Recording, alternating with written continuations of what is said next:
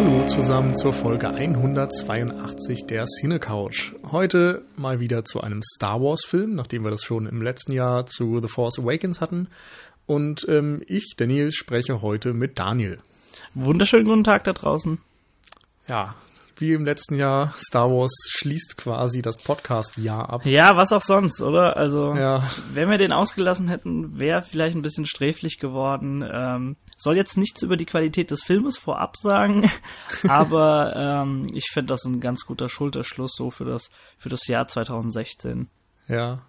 Ja, es ist ja auch äh, mittlerweile fast Tradition, dass da nochmal ein großer Blockbuster rauskommt. Zuletzt waren es dann noch die Hobbit-Filme, zu denen man Genau. jetzt auch qualitativ äh, zumindest geteilter Meinung sein kann. ähm, ja, bei Star Wars hatten wir im letzten Jahr eben Episode 7, das Reboot im Grunde von der großen Star Wars-Marke. Die neue Trilogie wurde eröffnet und ähm, hat ja dann erstmal schon sehr positive Kritiken bekommen, nachher dann auch äh, Leute, die ein wenig enttäuscht waren, dass sich der Film vielleicht zu nah an die Originale gehalten hat. Hm. Und nun eben mit Rogue One das Sequel, nee, Prequel, wenn man so will. Prequel, Spin-off, wie du es auch immer nennen möchtest, also quasi der Film, der zumindest in einer Reihe von anderen Star Wars Story nennen sie es, glaube so äh, im gesamten äh, Gesamtkonzept äh, zwischen Teil 3 und 4 letztendlich spielen soll. Also da Ja. kommen noch ein paar, die glaube auch zu dieser Zeit spielen, beispielsweise auch dieses ja äh, unbetitelte Han Solo äh, Spin-off, was da irgendwann kommen soll, 2018 oder so. Genau. Es ist ja so ein bisschen interessant bei der Star Wars Marke. Wir hatten in den 70er und 80er Jahren eben diese originale Trilogie, auf die sich im Grunde auch alle beziehen, wenn sie von Star Wars reden. Dann gab es äh, um 2000 herum die neue Trilogie, die aber ja die Vorgeschichte, also die die Prequels erzählt hat, wie ähm, Anakin Skywalker dann zu Darth Vader wurde.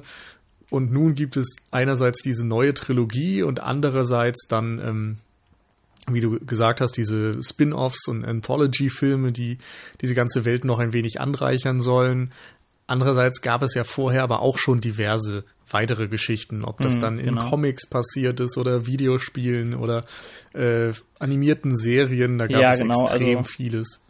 Ähm, ich ich glaube, die prägnanteste war dann tatsächlich die, die, die Serie zu den Klonkriegen, oder? Ja, ich meine, da sind ja auch ein, zwei Kinofilme dann auch entstanden. Ich, den einen hatte ich sogar gesehen, da, da ging es dann teilweise irgendwie um, um den Padawan-Schüler von Anakin Skywalker oder so.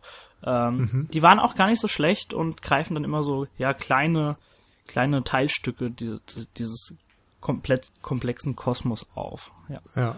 Es war alles extrem computeranimiert, oder? Also es genau. war so mit so einem Ja, das- Comic-Stil Ja, das war so, so ein sehr verweichlichter, also bewusst verweichlichter Stil. Also äh, ihr, Hörer da draußen kennt ja sicher so, so ein paar Bilder aus diesen, aus der Serie äh, der, der Klonkriege. Das, das ist bewusst ein sehr anderer Stil, aber eigentlich schon ganz interessant. Also nicht so der dieser bewusste äh, Comic-Serien-Look, würde ich mal so behaupten. Ja.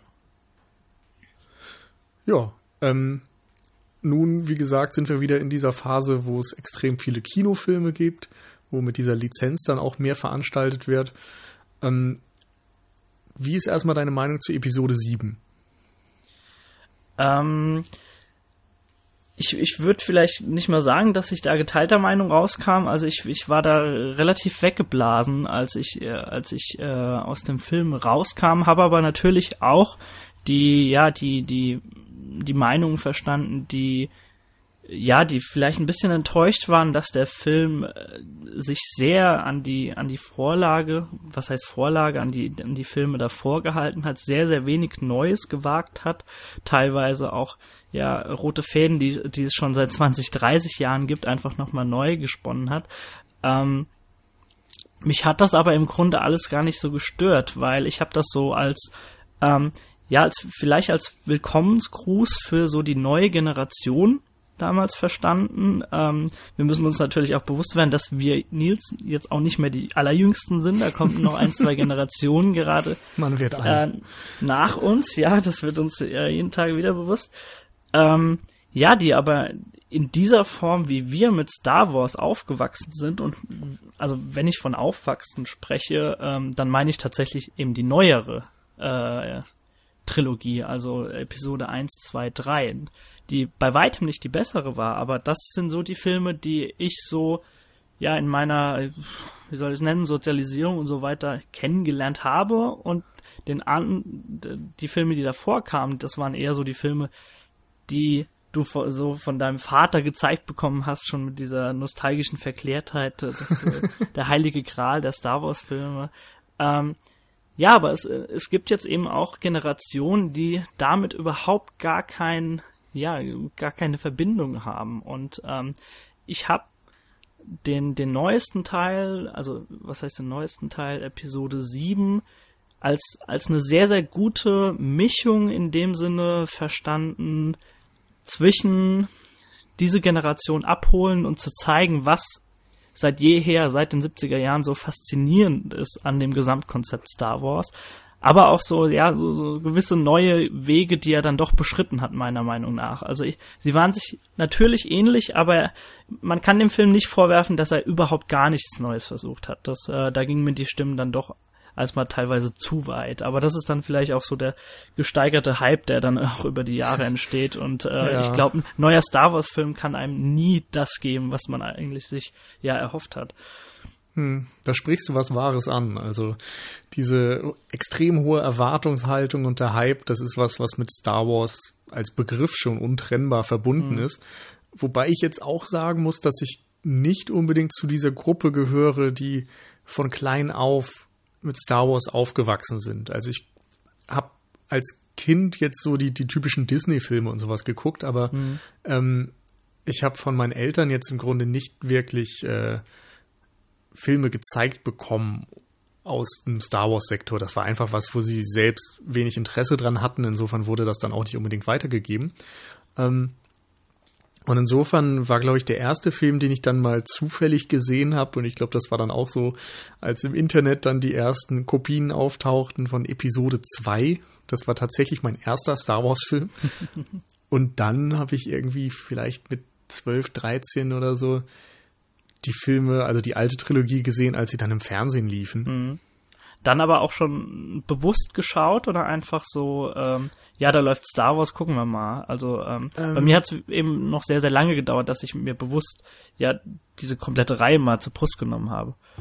Also bewusst in dem Sinne, dass ich wusste, dass es irgendwie drei Star Wars-Filme mhm. gibt und dass die irgendwie einen Rang und Namen hatten. Also wir hatten auch immer so eine Fernsehzeitschrift zu Hause mhm. liegen mhm. und da wurde das natürlich dann auch so angekündigt und dann in der Programmvorschau, auf welchem Sender das dann auch immer lief, insofern war mir klar, das sind drei Filme und die laufen jetzt irgendwie drei Samstage in Folge und dann gucke ich mir die an oder so. Mhm. Damals hat man ja auf Fernsehen auch einfach noch auf eine andere Art und Weise geschaut irgendwie. Und insofern war das schon für mich was Interessantes und ich mochte die dann auch, aber ich glaube, mir fehlt zumindest so dieses absolute Phantom und diese nostalgische Verklärung, weil das für mich einfach ein paar schöne, unterhaltsame Filme waren, aber keine die meine Kindheit entscheidend geprägt hätten. Mhm. Insofern also, gehe ich jetzt auch heute an diese Filme einfach so ran, dass ich mich auf einen unterhaltsamen Blockbuster freue, dass ich mich freue, wieder in diese Welt von Star Wars zu kommen, aber ich will da nicht ein Stück Kindheit neu erleben oder so. Hm. Ähm, ja, ich habe dann doch nochmal so, so eine andere Perspektive darauf, weil mein erster Berührungspunkt war tatsächlich damals, weil gerade mein Vater so ein unfassbarer Nerd war, was das Star Wars Universum anging, war dann tatsächlich Franchise und Spielzeug dazu. Also ich hatte in allen möglichen Variationen hatte ich von so kleinen Aufstellfiguren, man kennt, man kennt ja diese gummiartigen Mini-Figuren, die es von, von, von jeder Marke und so weiter dann gab, bis hin zu so einem riesen ja, Todesstern, den man so aufklappen konnte in jede Richtung, Ding, äh, ein Laserschwert, was Geräusche gemacht hat. und also ich hatte, ich wurde echt zugeschmissen mit Star Wars äh, Material und hab das dann quasi so in den Filmen wahrgenommen, dass, äh, ah, okay, das kommt daher und äh, die, die Sturmtruppler, die gibt's ja tatsächlich in dem Film. Und da, so ist diese Faszination ganz anders gewachsen, als wenn du diese Filme einfach nebenbei das erste Mal so ein bisschen konsumierst. Ja. Und ähm, von daher würde ich mich da schon so zu dieser Riege zählen, äh, die ja nicht wirklich äh, das mit Sorge betrachtet hatten, als äh, als aufkam, dass äh, Disney den ganzen Laden da gekauft hat und äh, sagt, okay, jetzt pro produzieren wir mal ein paar Filme noch dazu, sondern ähm, ich habe da schon ein bisschen Gänsehaut gehabt und egal was da kommen möge, habe ich mich sehr sehr darauf gefreut, dass neue Filme dazu erscheinen. Hm. Ja, also bei mir ist es irgendwie auch eine Mischung gewesen. Auf der einen Seite habe ich mich schon gefreut, wieder einen Star Wars Film zu sehen und dann vielleicht auch, ja, na, ich will nicht sagen, erstmals das live mitzuerleben. Also Episode 3 habe ich damals auch noch im Kino gesehen, aber mhm. ja, vielleicht jetzt nochmal mit einer neuen Technik und so weiter das zu sehen und irgendwie, ja, dem Ganzen eine neue Chance zu geben. Die Prequels waren für mich eben auch obwohl ich kein Fan war, sehr enttäuschend. Ich habe ja gesagt, mhm. ich habe Episode 2 als erstes geschaut, fand ihn damals total schlecht, aber schon einfach, weil ich gar nicht verstanden habe, was da eigentlich abgegangen ist. Wenn du irgendwie noch nie gehört hast von Stormtroopers und sonst was mhm. und, und einem Todesstern und dann auf einmal Episode 2 siehst und dann machen sie da irgendwelche komischen Klonkriege und du raffst überhaupt nicht, was da abgeht. Und dann auch noch diese Liebeshülse, ne? Ja, das auch. Und dann fliegen sie irgendwie merkwürdig rum und mhm. äh, tun irgendwelche Dinge, die du nicht verstehst. War dann einfach macht, nicht macht, so besonders.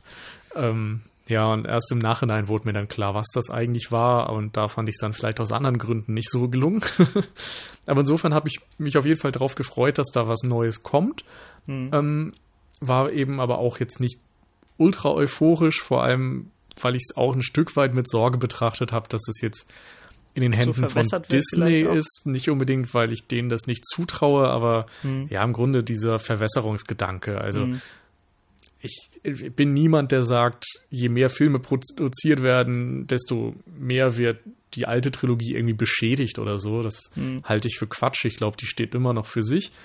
Aber es ist trotzdem so, dass ich ja das Gefühl habe, diese Marke ist nun mal schon ähm, nicht unbedingt pfleglich behandelt worden mit den Prequels und mit allem, mhm. was dazu kam. Und Disney hat sich diese Marke ja auch dann nur gekauft, um mehr Geld daraus zu schlagen. Und wenn man momentan überhaupt nach Hollywood schaut, dann findet man, glaube ich, schnell heraus, dass es meistens um Gewinnmaximierung und in selten, mhm. seltensten Fällen darum geht, dass jemand freie Hand bekommt. Und George Lucas hat nun mal damals, als er ähm, die alte Trilogie geschaffen hat, eindeutig freie Hand gehabt und konnte mhm. einfach probieren und machen. Genau, egal ob das eben als Regisseur war oder dann auch als Produzent. Ja, genau. Und äh, dass das jetzt neuerdings nicht unbedingt gegeben ist, war klar und ist dann irgendwie schade, finde ich. Ich habe es trotzdem mit einem gewissen Interesse damals dann aufgenommen, als ich gehört hatte, dass äh, Gareth Edwards den Film machen wird. Ähm, ich glaube, wir haben auch schon an anderer Stelle zumindest äh, teilweise über Gareth Edwards gesprochen. Haben, haben wir einen Podcast zu Godzilla gemacht, zu dem äh, neuesten ähm, Reboot? Kann Boah, das, sein. Ich will jetzt nicht falsche Tatsachen hier in den Raum werfen. Allerdings bin ich äh, nach falls vor. Falls ja, werden wir es äh, verlinken. Falls genau. nein, nicht. Falls nein, nicht. Eben, genau. Ähm, ich bin trotz allem sehr großer Fan nach wie vor von seinem, äh, ja, viel sagen wir mal, von seinem Werk, das gar nicht mal so sehr äh, im, im Licht der Öffentlichkeit steht wie Godzilla, sondern der ja im Grunde viel subtilere, aber auch spannende Monsterfilm, auch mit einem, tatsächlich mit dem Titel Monsters, äh, der ist ein paar Jahre sogar schon vor Godzilla, glaube ich, entstanden und ich fand das unfassbar faszinierend, wie dieser Film mit dem Thema äh, umgeht und äh, mal was ganz Neues geschaffen hat äh, in diesem kompletten Rahmen Monsterfilm. Und ähm, das fand ich damals sehr, sehr faszinierend, wie er da dran gegangen ist und fand auch den neuesten Godzilla-Film eigentlich ganz interessant. Ähm, und gerade was das Visuelle und so weiter anging, war ich da sehr, sehr gespannt, was Gareth Edwards da anstellen wird mit, äh, mit Star Wars. Ja, ähm, also für mich war es auch so eine Mischung. Also ich finde Monsters super, ich war von Godzilla extrem enttäuscht. Mhm, und okay. also auch aus dem Grund, dass die Figuren da einfach total schlecht gezeichnet waren. Der Typ hat irgendwie ein gutes Auge für Effekte und ne, ne, dieses Worldbuilding. Und hat, man hat bei Godzilla einfach auch jeden Cent Produktionsvalue nachher gesehen in diesem Film. Aber die Geschichte war einfach für mich belanglos, mhm. die Figuren waren nicht empathisch. Und insofern habe ich auf eine Art dann auch bei Rogue One befürchtet, dass äh, sowas auf uns warten könnte. Ähm, ja, und auf der anderen Seite dann auch wieder die Angst gehabt, dass jeder Regisseur, ob das nun er ist oder ein J.J. Abrams oder Ryan Johnson, der jetzt, glaube ich, die nächste Episode ähm, genau. federführend äh, betreut, dass diese Leute alle nicht so sehr freie Hand kriegen von, vom Disney-Konzern, wie es vielleicht nötig wäre, damit sie tatsächlich eine eigenständige, interessante Geschichte erzählen können. Hm, verstehe ich. Ähm, nur um ganz kurz reinzuwerfen, äh, falls die Leute nichts mit dem Namen Ryan Johnson anfangen können, äh, das ist unter anderem der Regisseur, der ja, ich glaube 2005 so 2005, 6 oder so mit äh, für Prick damals verantwortlich war. Mhm. Da hat ja auch Joseph Gordon-Levitt schon mitgespielt. Ähm, unfassbar cooler Film damals gewesen, sehr kurzweilig habe ich in Erinnerung und dann eben auch der sehr, sehr stylische Sci-Fi-Film Looper, äh, den ich nach wie vor eigentlich ganz cool finde. Ähm, also auch ein sehr, sehr visueller, ähm, trickreicher Regisseur. Äh, bin ich auf jeden Fall gespannt, was er mit der nächsten Episode machen wird. Aber apropos äh, Visualität und äh, wir haben auch ganz kurz schon mal das, das Wort äh, Technik und so weiter reingeschmissen. Äh, deswegen wollte ich dich gerade nochmal auch so äh, stellvertretend für die Hörer fragen, welche Version du denn geschaut hast. Du hast auch die, äh, hast du 3D oder hast du 2D in der Pressevorführung gesehen? Ähm, ich habe die 3D-Fassung gesehen auf Im Englisch, ne? genau, hm, okay. und mit Dolby Atmos und so weiter dabei. Sehr, sehr gut. Bin ich ein bisschen neidisch. Ähm, denn ich habe den, also ich habe den Film in einer äh, coolen Atmosphäre zumindest, also in der in der äh, Premiere nachts gesehen, äh, in der natürlich immer so, so die, die Hardcore-Nerds dabei sind. Das macht dann einfach ein, nochmal eine Ecke mehr Spaß. Mhm. Allerdings habe ich ihn auf Deutsch gesehen, was mich aber nie so ein bisschen, äh, also nie rausreißt, was, was dann wirklich die Filme angeht. Also ich bin dann äh, nicht so streng äh, mit den Filmen. Also sie können mir auch auf Deutsch Spaß machen und ich ja. ähm, wenn die Filme geil sind, gehe ich halt einfach nochmal rein. Also das ist dann kein Problem. Aber nur um so die, die, äh, die Grundlage mal aufzustellen, welche Version wir gesehen haben. Genau. Okay, ähm, äh, ja, worüber wollen wir weitersprechen? Wir können jetzt ja eigentlich direkt mal auch zu Rogue One gehen. Ja, also genau. Wir haben ein bisschen über Erwartungshaltung drumherum geprabbelt. Genau, was sonst so dabei war. Ähm, der Film beginnt ja dann erstmal anders als die anderen Filme. Also wir kennen das von Star Wars normalerweise mit diesem Title Crawl, also der Schrift, die mhm. eingeblendet wird. Wir hören dieses epische Theme von John Williams.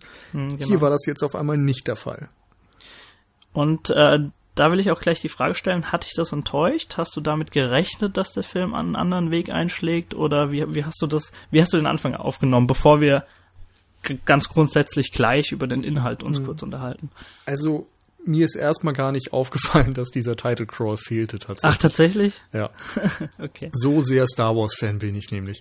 Mir ist natürlich oh Mann, klar, dass kann die alle so anfangen, so? eigentlich, aber äh, ich, ich war jetzt niemand, der im Kino saß und die ganze Zeit nur drauf gewartet hat, dass der jetzt okay. Schrift im Bildschirm zu sehen ist oder auf der Leinwand zu sehen ist.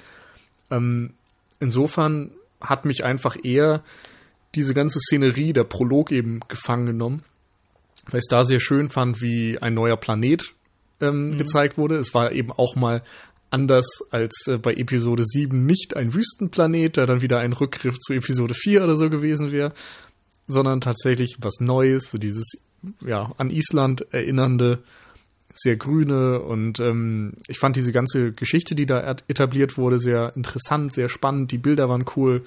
Und insofern war ich dann direkt im Film drin und okay. habe dann erst ein paar Minuten später gedacht, so, ah, Moment, Title Crawl, da war ja was.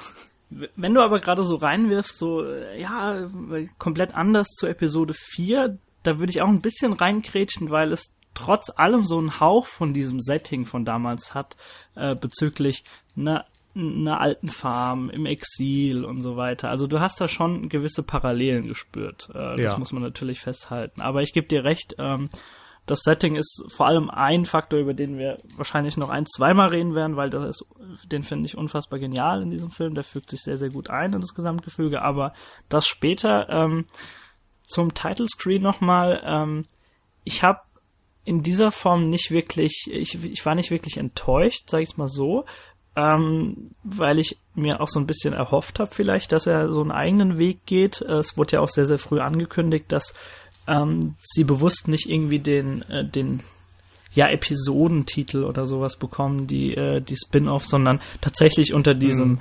Anthology-Theme äh, A Star Wars Story oder so stehen. Also jeder wird ungefähr so heißen und dann eben noch ein Titel dazu. Ähm, von daher fand ich das eigentlich ganz erfrischend. Ähm, trotz allem habe ich mir so ein bisschen was Episches gewünscht in dem Moment, wenn du verstehst, was ich meine. Also das war mhm. sehr, sehr. Ähm, mir ist in dem Moment vielleicht sogar die, der, der Soundtrack, der Score viel wichtiger ähm, als dieser Title Screen, dass der gefehlt hat. Also es muss nicht unbedingt John Williams sein, aber das, ich glaube, das waren irgendwie so drei, vier Töne, dann ist, ist, es schon abgeappt und du warst bam in der Story drin. Äh, das ging alles sehr, sehr schnell, da habe ich mir vielleicht ein bisschen was Epischeres gedacht und habe, ja, da habe ich so ein bisschen was vermisst, sage ich mal so. Ja, ja, kann ich auf jeden Fall nachvollziehen, aber ich bin eben auch echt mit der Haltung rangegangen, weil das vorher auch so groß aufgebauscht wurde, dass es jetzt was anderes sein soll. Diesmal mhm. jetzt eben ein Film, der ein bisschen außerhalb des Ganzen steht, was auf eine Art natürlich auch wieder Quatsch ist, weil es eben ein Prequel ist und die Geschichte erzählt, wie die äh, Baupläne vom Todesstern an die Rebellen gehen. Mhm, Insofern ja. ist klar, dass es irgendwie sehr viele Verbindungen haben muss zum traditionellen Star Wars.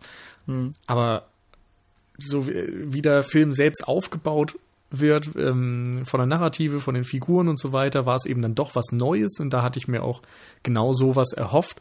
Und insofern hat mich der Prolog einfach erstmal abgeholt, weil mhm. er so eine neue Ecke der Galaxie ähm, mhm. beleuchtet hat. Das ist, glaube ich, ich so das Hauptding. Also ich wollte einfach nicht wieder die gleichen Orte sehen und die gleichen Situationen und wieder alles auf dem Todesstern äh, handeln sehen, sondern ich wollte neue Planeten sehen mit neuen Städten und neuen Orten und neuen Figuren mhm. und einfach diese Galaxie ergründen.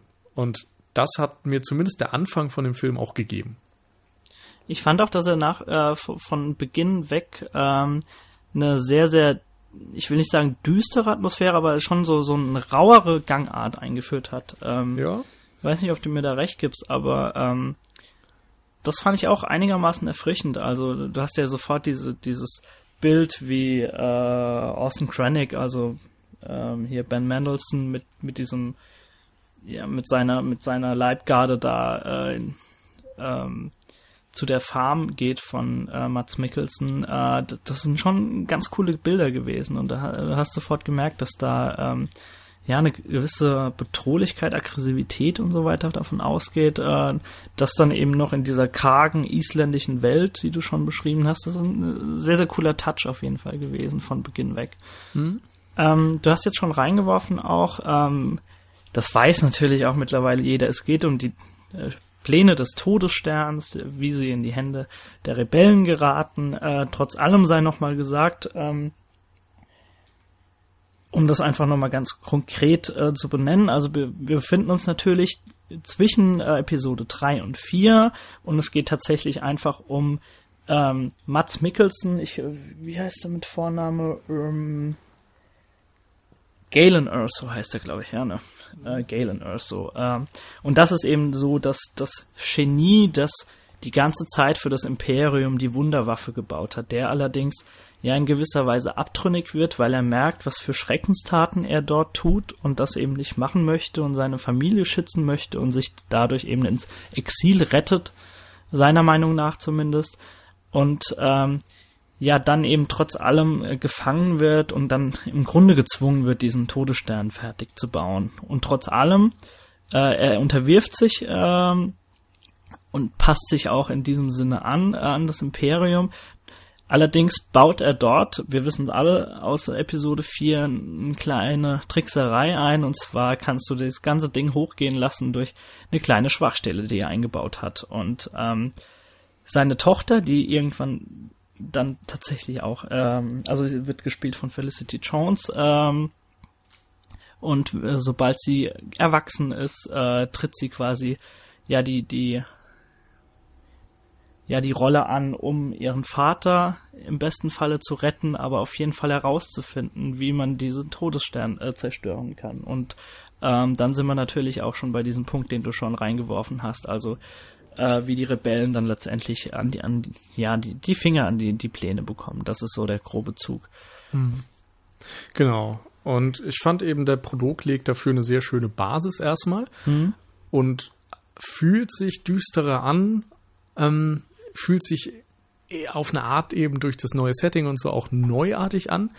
Ich hatte dann aber auch gleichzeitig das Gefühl, naja gut, jetzt haben wir irgendwie wieder so eine Art Waisenkind-Situation, wie mhm. es eben schon mit Luke Skywalker war und wie es dann auch mit äh, Ray in Episode 7 war. Und von dem Moment an im Grunde hatte ich so ein bisschen äh, ja, Engelchen, Teufelchen in mir, die so äh, miteinander gestritten haben, ob ich jetzt tatsächlich gerade was Neuartiges sehe oder ob das doch wieder nur mehr vom Alten ist. Ja, kann ich verstehen auf jeden Fall. Ähm, also gerade auch so die, die Popularität, die jetzt um ähm, Daisy Ridley als, äh, wie heißt sie nochmal? Ray. Ray, genau, äh, entstanden ist. Also dass jetzt natürlich eine Frau an die Stelle tritt, die das Waisenkind ist und die äh, die Mächte wieder erwecken soll, um gegen das Böse zu kämpfen. Das wird ja exakt jetzt einfach nochmal äh, quasi abgehandelt äh, mit Jin Urso. Ähm, ich finde es trotz allem ganz interessant, dass von Beginn weg eigentlich so ja, du hast zumindest das Gefühl, dass es in der Form was anderes ist, weil dieses ganze Machtgefüge komplett äh, ausge ausgehebelt ist in diesem Film. Also zumindest zum Teil. Also natürlich hast du gewisse Parallelen und Eckpunkte, in denen du der Macht begegnest, aber du hast zumindest nicht so das Gefühl, dass es jetzt eine Story nur über Jedis äh, ist, die äh, ja total übermächtig sind und sich bekämpfen, sondern du hast ja eine andere Perspektive, die du von Beginn an aufgezeigt bekommst. Und sie ist ja im Grunde auch nicht so die die Parade-Rebellin, äh, würde ich es vielleicht mal nennen. äh, ihr geht's ja in erster Linie erstmal um ihre eigene Haut, bis sie eigentlich merkt, wie, wie sehr sie in die ganze Chose verwickelt ist und ihr Vater da tatsächlich auch mit drin hängt. Ähm, und das muss ja alles so ein bisschen auch reifen, dass sie zur tatsächlichen Anführerin wird. Und äh, das fand ich dann doch schon so ganz nette Winkelzüge, die der Film dann auch nimmt. Ähm, trotz allem bin ich da voll bei dir, wenn, wenn du sagst, ähm, es ist so ein bisschen dasselbe wie immer, aber muss nicht unbedingt schlecht sein. Nee, ich sag ja, bei mir war es eben auch so zweischneidig. Also ja, ja, klar, ich verstehe das. Ja, es war so beides in einem. Man, man fragt sich ja dann auch selbst die ganze Zeit, wenn man schon im Vorfeld auch drüber nachdenkt, ob man diesen Film jetzt braucht mhm. oder ob er zumindest unterhalten wird oder ob er dann eher ärgerlich ist und so. Da gibt es immer viele Möglichkeiten und Varianten. Ja. Und man hofft natürlich immer aufs Beste und befürchtet das Schlimmste. Und ja, so ging es mir zumindest dann so ein Stück weit während der Sichtung. Ähm, vor allem, weil der, der Film für mich dann auch immer mal wieder wechselhafte Momente hatte. Also ich habe ja gesagt, den Prolog fand ich sehr stark.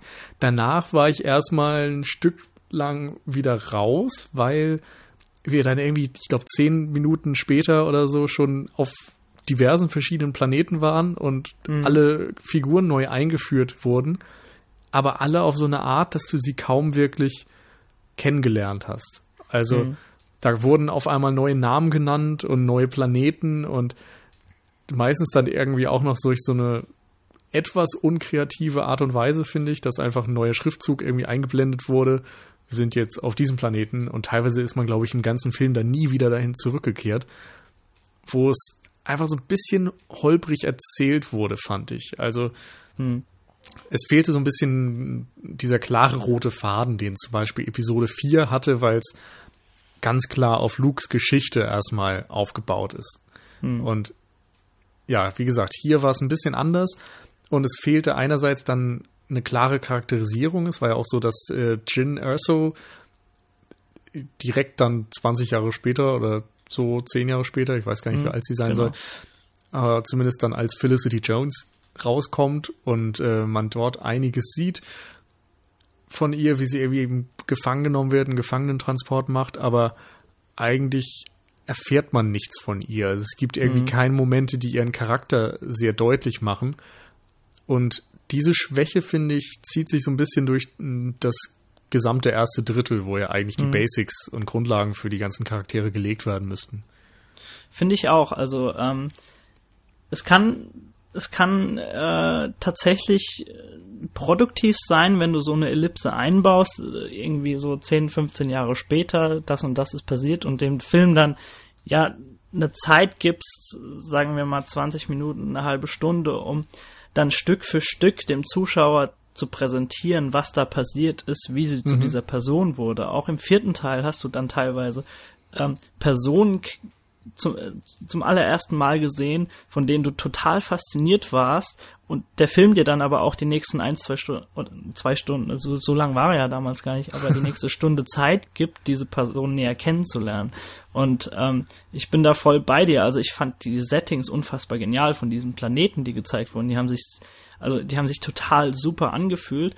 Ähm, trotz allem wurden, glaub, binnen einer Viertelstunde allein äh, hier dieser Saw Gerrera, also Forrest Whitaker reingeschmissen, der von sich per se, ich glaube, so für mich die faszinierendste Persönlichkeit im ganzen Film ist, mit, mit seiner, ja, der ist ja fast schon so halb Roboter oder hat zumindest gewisse, ähm, wie nennt man's, äh, Verbesserungen ähm, vorgenommen, um sich irgendwie am Leben zu halten. Zumindest äh, wirkt er teilweise sehr schwach auf den Beinen. Ähm, da hättest du unfassbar viel drumherum erzählen können um diese Persönlichkeit oder auch um ähm, hier Cassian Endor heißt er, glaube ich, ne? Ja. ähm, bei dem binnen zwei, drei Minuten abgehandelt wird, dass der Zuschauer weiß, okay, das ist so der Badass, zwar Rebelle, der, der aber so eine härtere Gangart verfolgt, äh, und dann wird halt einfach so der, der Informant geopfert, damit du sofort weißt, was da abgeht. Ähm, und dann springst du schon auf den nächsten Planeten, bist schon wieder bei Chin, die dann tatsächlich dann direkt von ihm gerettet wird und so. Und so wird das alles so ein bisschen zusammengewürfelt und wirkt sehr, sehr schnell abgehandelt. Aber dadurch, dass du nicht so wirklich ähm, ja, Zugriff zu dieser Story bekommst, ähm, wirkt, hat so das erste Drittel trotz allem, auch wenn es sehr schnell abgehandelt ist, ähm, gerade deswegen sehr langatmig teilweise auf mich gewirkt.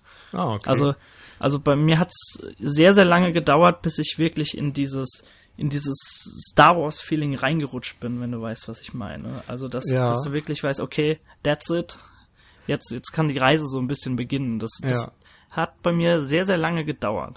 Also das ging mir tatsächlich anders, weil ich eben neugierig drauf war auf diesen anderen Winkel der Galaxie. Und die hat der Film ja dann schon gezeigt. Insofern hat mich das auf jeden Fall bei der Stange gehalten. Und ich war irgendwie interessiert an dem, was da passiert ist. Und ich fand es auch tatsächlich kurzweilig, was da abgegangen ist durch diese ganzen Wechsel. Aber es wirkte ein bisschen holprig.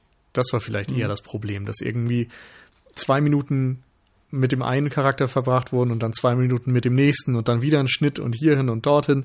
Aber am Ende konntest du zu keinem wirklich sagen, was die jetzt ausmacht. Also da passiert wenig Backstory und diese ganzen ähm, Etablierungen funktionieren nicht so, dass du sofort weißt, was das für Leute sind. Also als Beispiel zum Beispiel in The Good, The Bad and The Ugly oder so äh, werden ja diese drei Hauptfiguren als erstes erstmal eingeführt und jeder bekommt irgendwie eine Szene, die im Grunde deutlich macht, was das für geniale Leute sind oder was deren Charakter vielleicht ausmacht und das fehlte mir. Also so eine Szene, die vom ersten Moment an klar macht, was das für Leute sind. Genauso wie Ray zum Beispiel auch bei Episode 7 noch sehr gut als diese Plünderin eingeführt wurde, die irgendwie extrem körperlich äh, ja gut in der Lage ist, irgendwie sich durchzusetzen und durch irgendwelche äh, gestrandeten Raumschiffe zu schwingen und so weiter.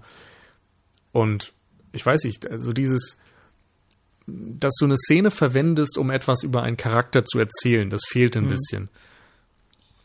Ähm, Ähm, ja. ich hatte mich auch, äh, auch schon im Laufe des Filmes, aber auch besonders danach äh, so mit dem Gedanken auseinandergesetzt, ähm, was denn bei uns so wäre, wenn wir tatsächlich diese rosarote Brille von damals nicht auf hätten und heutzutage ähm, tatsächlich zu dieser neuen Generation gehören würden von Jugendlichen, die nie einen Berührungspunkt mit Star Wars hatten und die jetzt beispielsweise in Teil 4 schauen. Ähm, ich kann mir sehr gut vorstellen, dass, dass trotz allem äh, paar das auch sehr langatmig empfinden würden, was dort erzählt wird. Ähm, natür natürlich wird dort den Charakteren Zeit gegeben, sich zu entfalten. Ähm, dennoch hatte ich so das Gefühl, vielleicht ist dieser Anfang auch ja der neuen Generation geschuldet, die die das ja die die so so ein schnelles Aufeinander einfach erfordert mittlerweile. Weißt du, was ich meine? Mhm. Ähm, was sehr schade ist, weil ich habe mir einfach mehr Background und mehr Storytelling und Charaktertiefe gewünscht. Ähm, es trotz allem passt dieses erste Drittel so zu, diese, äh, zu den Sehgewohnheiten von heute, würde ich mal sagen. Also da sind sie vielleicht so auch wieder so ein zweischneidiges Schwert gefahren, um, um alle so wirklich so ein bisschen zumindest abzuholen. Ja. Also ich schieb das tatsächlich ein bisschen auf diese ganzen Nachdrehs. Es gab ja, ich glaube, Anfang des Jahres, im März oder so, die ersten Trailer zu Rogue One. Und dann wurde, glaube ich, im Sommer äh, irgendwie bekannt gegeben, dass es umfassende Nachdrehs gegeben hatte oder gerade gab. Ich bin mir über den Zeitraum gerade nicht mehr sicher. Ähm, und wenn man jetzt mit dem heutigen Wissen, nachdem man den Film gesehen hat, die ganzen alten Trailer nochmal anschaut, dann ist es unfassbar, wie sehr sich das voneinander unterscheidet. Also es gibt hm. Dialogzeilen, die im Trailer so das Herzstück darstellen, wo du das Gefühl hast, es geht irgendwie, also hier wird gerade irgendwie die, die, die Story prägnant in einem Satz zusammengefasst. Es gibt eine Rede von ähm, Forrest Whitaker über das Wesen von Krieg, glaube ich. Hm. Und es gibt von Jin Erso diesen äh, Satz so To rebel oder genau so, ne? I rebel hm. so this is a, uh, this is a rebellion isn't it I rebel oder sowas in der Richtung und hm. das ist alles nicht im Film drin und das ja, ist jetzt natürlich per se vielleicht so auch kein Problem, dass man etwas ändert oder dass man nochmal irgendwie ja, einen versucht, einen neuen Dreh rauszumachen, aber für mich wirkt es so, als wenn da viel untergegangen ist. Und ich habe auch einen Artikel gelesen, den verlinken wir jetzt einfach im Beitrag, ähm, wo sehr klar aufgeführt wird, was vielleicht noch in Interviews oder so gesagt wurde über bestimmte Charaktere. Und ich glaube, gerade Forrest Whitakers Charakter hat eigentlich noch mehr Tiefe. Also der, der hat irgendwie eine Vergangenheit als Veteran oder so und mhm. wir kriegen wenig davon mit. Und finde ich auch das ist schade. nach wie vor sehr schade bei gerade bei Forrest Whitaker. Also ähm, ich, ich finde, er ist so der Charakter, bei dem du wirklich das am ehesten merkt, dass, äh, merkst, dass das auf der Strecke geblieben ist. Also ich finde diese, ähm, das ist bei mir auch wirklich so der erste Moment, äh, bei dem dieses typisches Star Wars-Feeling aufgekommen ist. Also wir haben bis dahin einige Planeten gesehen, die wunderschön anzuschauen sind. Aber das ist vielleicht so, würde ich sagen, die erste größere Episode, äh, wenn sie sich wirklich zu ähm, Saw Gerrera dann begeben. Also da, da wird ja diese ganze Handlung aufgesponnen, aufgedröselt, um, um die Kybern Kybernetik-Kerne oder Kyberkerne sind's, ne? Ja, irgendwie, irgendwie sowas. Kyberkristalle oder so. Ähm, wer sich tiefergehend schon mit der Star Wars Materie und, und so weiter auseinandergesetzt hat, weiß, dass ähm, ja Kyberkristalle auch, äh, dass, dass die Jedis quasi sich aus Kyberkristallen ihre eigene Laser, ihre eigenen Laserschwerte quasi bauen müssen und so weiter. Also das wird, glaube ich, in, in Comics vor allem erzählt. Ähm, die vor Jahren oder Jahrzehnten auch schon rausgekommen sind. Also alles sehr, sehr faszinierend und das wird da so ein bisschen aufgegriffen. Fand ich total super, dass sie das so äh, reingebracht haben. Also dass, ja, es, im Grunde gibt es zurzeit jetzt keine Jedis mehr, aber Saw Gerrera oder zumindest diese Leibgarde, die dort an diesem Tempel wacht, das ist so der letzte Posten, der ja, das, das alte Gut oder die, diese alte Ehre aufrechterhalten und diese Kyberkristalle werden jetzt gestohlen vom Imperium, um eben den Todesstern zu bauen. Ähm, und irgendwo im Exil dort auf diesem Planeten äh, ist, äh, versteckt sich dann Sorge Reva, äh, was schon wieder sehr, sehr an, an diese ganze Passage erinnert mit Jabba the Hutt von damals, der ja auch dieses, ja, dieses, diesen eigenen Kosmos sich aufgebaut hat. Ähm, ähm, es kommt ja auch tatsächlich auch so wieder so, so ein ekelhaftes Viech vor in dem Film, ne? Mhm. Ähm, also will ich jetzt nicht konkret vergleichen mit diesem, mit diesem, mir ist der Name entfallen, wie, der, wie das Vieh im Vierer hieß. Ähm, Jabba das hat ja, nee, nee, da, äh, wurden ja auch quasi in so einen Käfig geschmissen. Ähm, Ach, ja, okay. Du weißt zumindest, was ich jetzt meine, ja. nicht. Ja. ja, aber dass, dass wieder so, ja, so ein Wesen präsentiert wird und so dieses ganze Feeling, was da aufkommt, das erinnert zumindest sehr, sehr an diese Passage und das fand ich auch sehr, sehr schön. Ähm, trotz allem hast du das Gefühl, dass, dass der, der Film rollt schon so weiter und du denkst dir, äh, Moment, ich bin noch bei Sorge River, was ist, was ist los mit dem? Warum, warum hat der nur noch ein Bein und äh, warum hat der so, so viel Metall an sich und äh, der redet so seltsam. Ich will mehr wissen über diese Persönlichkeit. Und Fro- Forrest Whitaker ist generell sehr, sehr geil. Also er spielt das auch sehr, sehr gut. Ähm, Ja, aber er ich hat halt einfach. Ich- keine Zeit. Ich hatte tatsächlich eher Probleme mit dieser Figur, was vielleicht auch daran liegt, dass so viel fehlte, aber Ja, äh, für mich kratzte er immer so am Rande vom Overacting. findest du? Ja, hatte ich das Gefühl. Also ich hatte Und zumindest das Gefühl, dass mir es fehlte dann war. irgendwie eben diese Erklärung, warum er so ist, wie er ist. Also er wirkte Mhm. irgendwie eben wie ein, wie ein, na, ich will nicht deplatziert sagen, aber er wirkte ja doch sehr anders als die meisten Figuren in diesem ja, ja, Universum. klar. Und wenn du das dann einfach nur so dahingestellt lässt, dann weiß ich nicht, hat mich das irgendwie ein bisschen rausgeworfen. Aber da sind wir ja nah beieinander, weil Ja, nur dass ja du ihn tendenziell eben eher dann positiv gesehen hast und noch mehr wissen wolltest und ich dachte eher, wenn ihr so wenig zu ihm erzählt, dann dann streicht lass ihn doch komplett. Raus. Okay, ja, verstehe. Aber ja, Hm. Klar, äh, die Problematik ist zumindest eine ähnliche.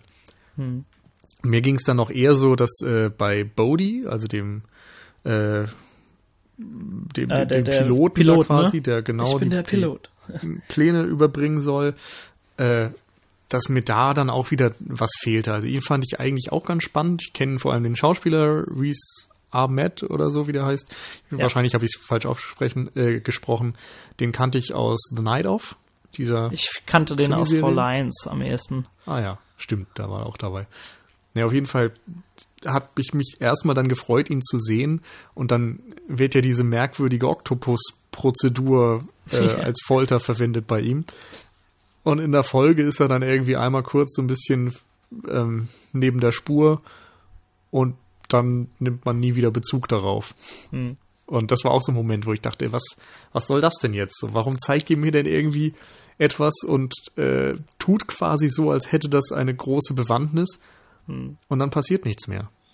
Das, also im, im Feeling der ganz alten Filme wäre das so, so ein Gimmick gewesen, was du nach 20 Jahren immer noch so parat hast. Verstehst du? Auch Ja. so irgendwie prägnante Sätze, die du aus der ersten Trilogie weißt.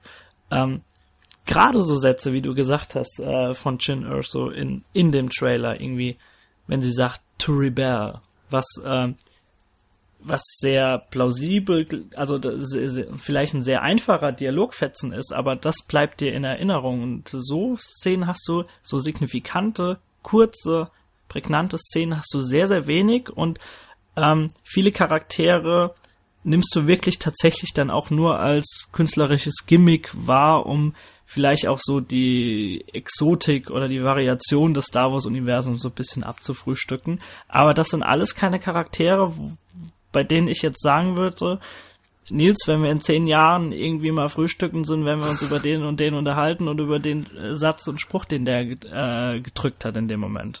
Ja. Ja. Und es ist so schade, weil das Potenzial eigentlich da ist, finde ich. Genau, ja. Also es, es, es wäre ja so spannend und es wär, könnte so interessant sein, wenn man dann tatsächlich da, sich die Zeit nehmen würde, das auch auszuformulieren. Mhm.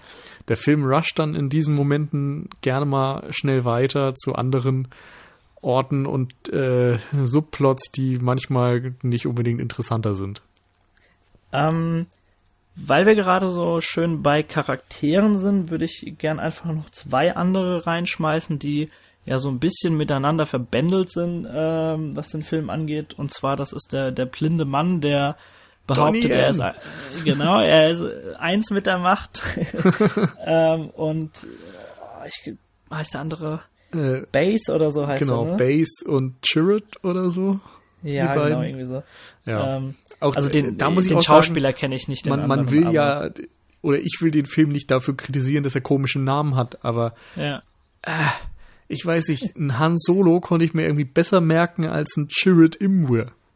Ja, also ich, ich habe das Gefühl, da haben sie sich manchmal keinen Gefallen getan, gerade weil da noch extrem viele Planeten besucht werden, die jetzt auch nicht so prägnante Namen haben.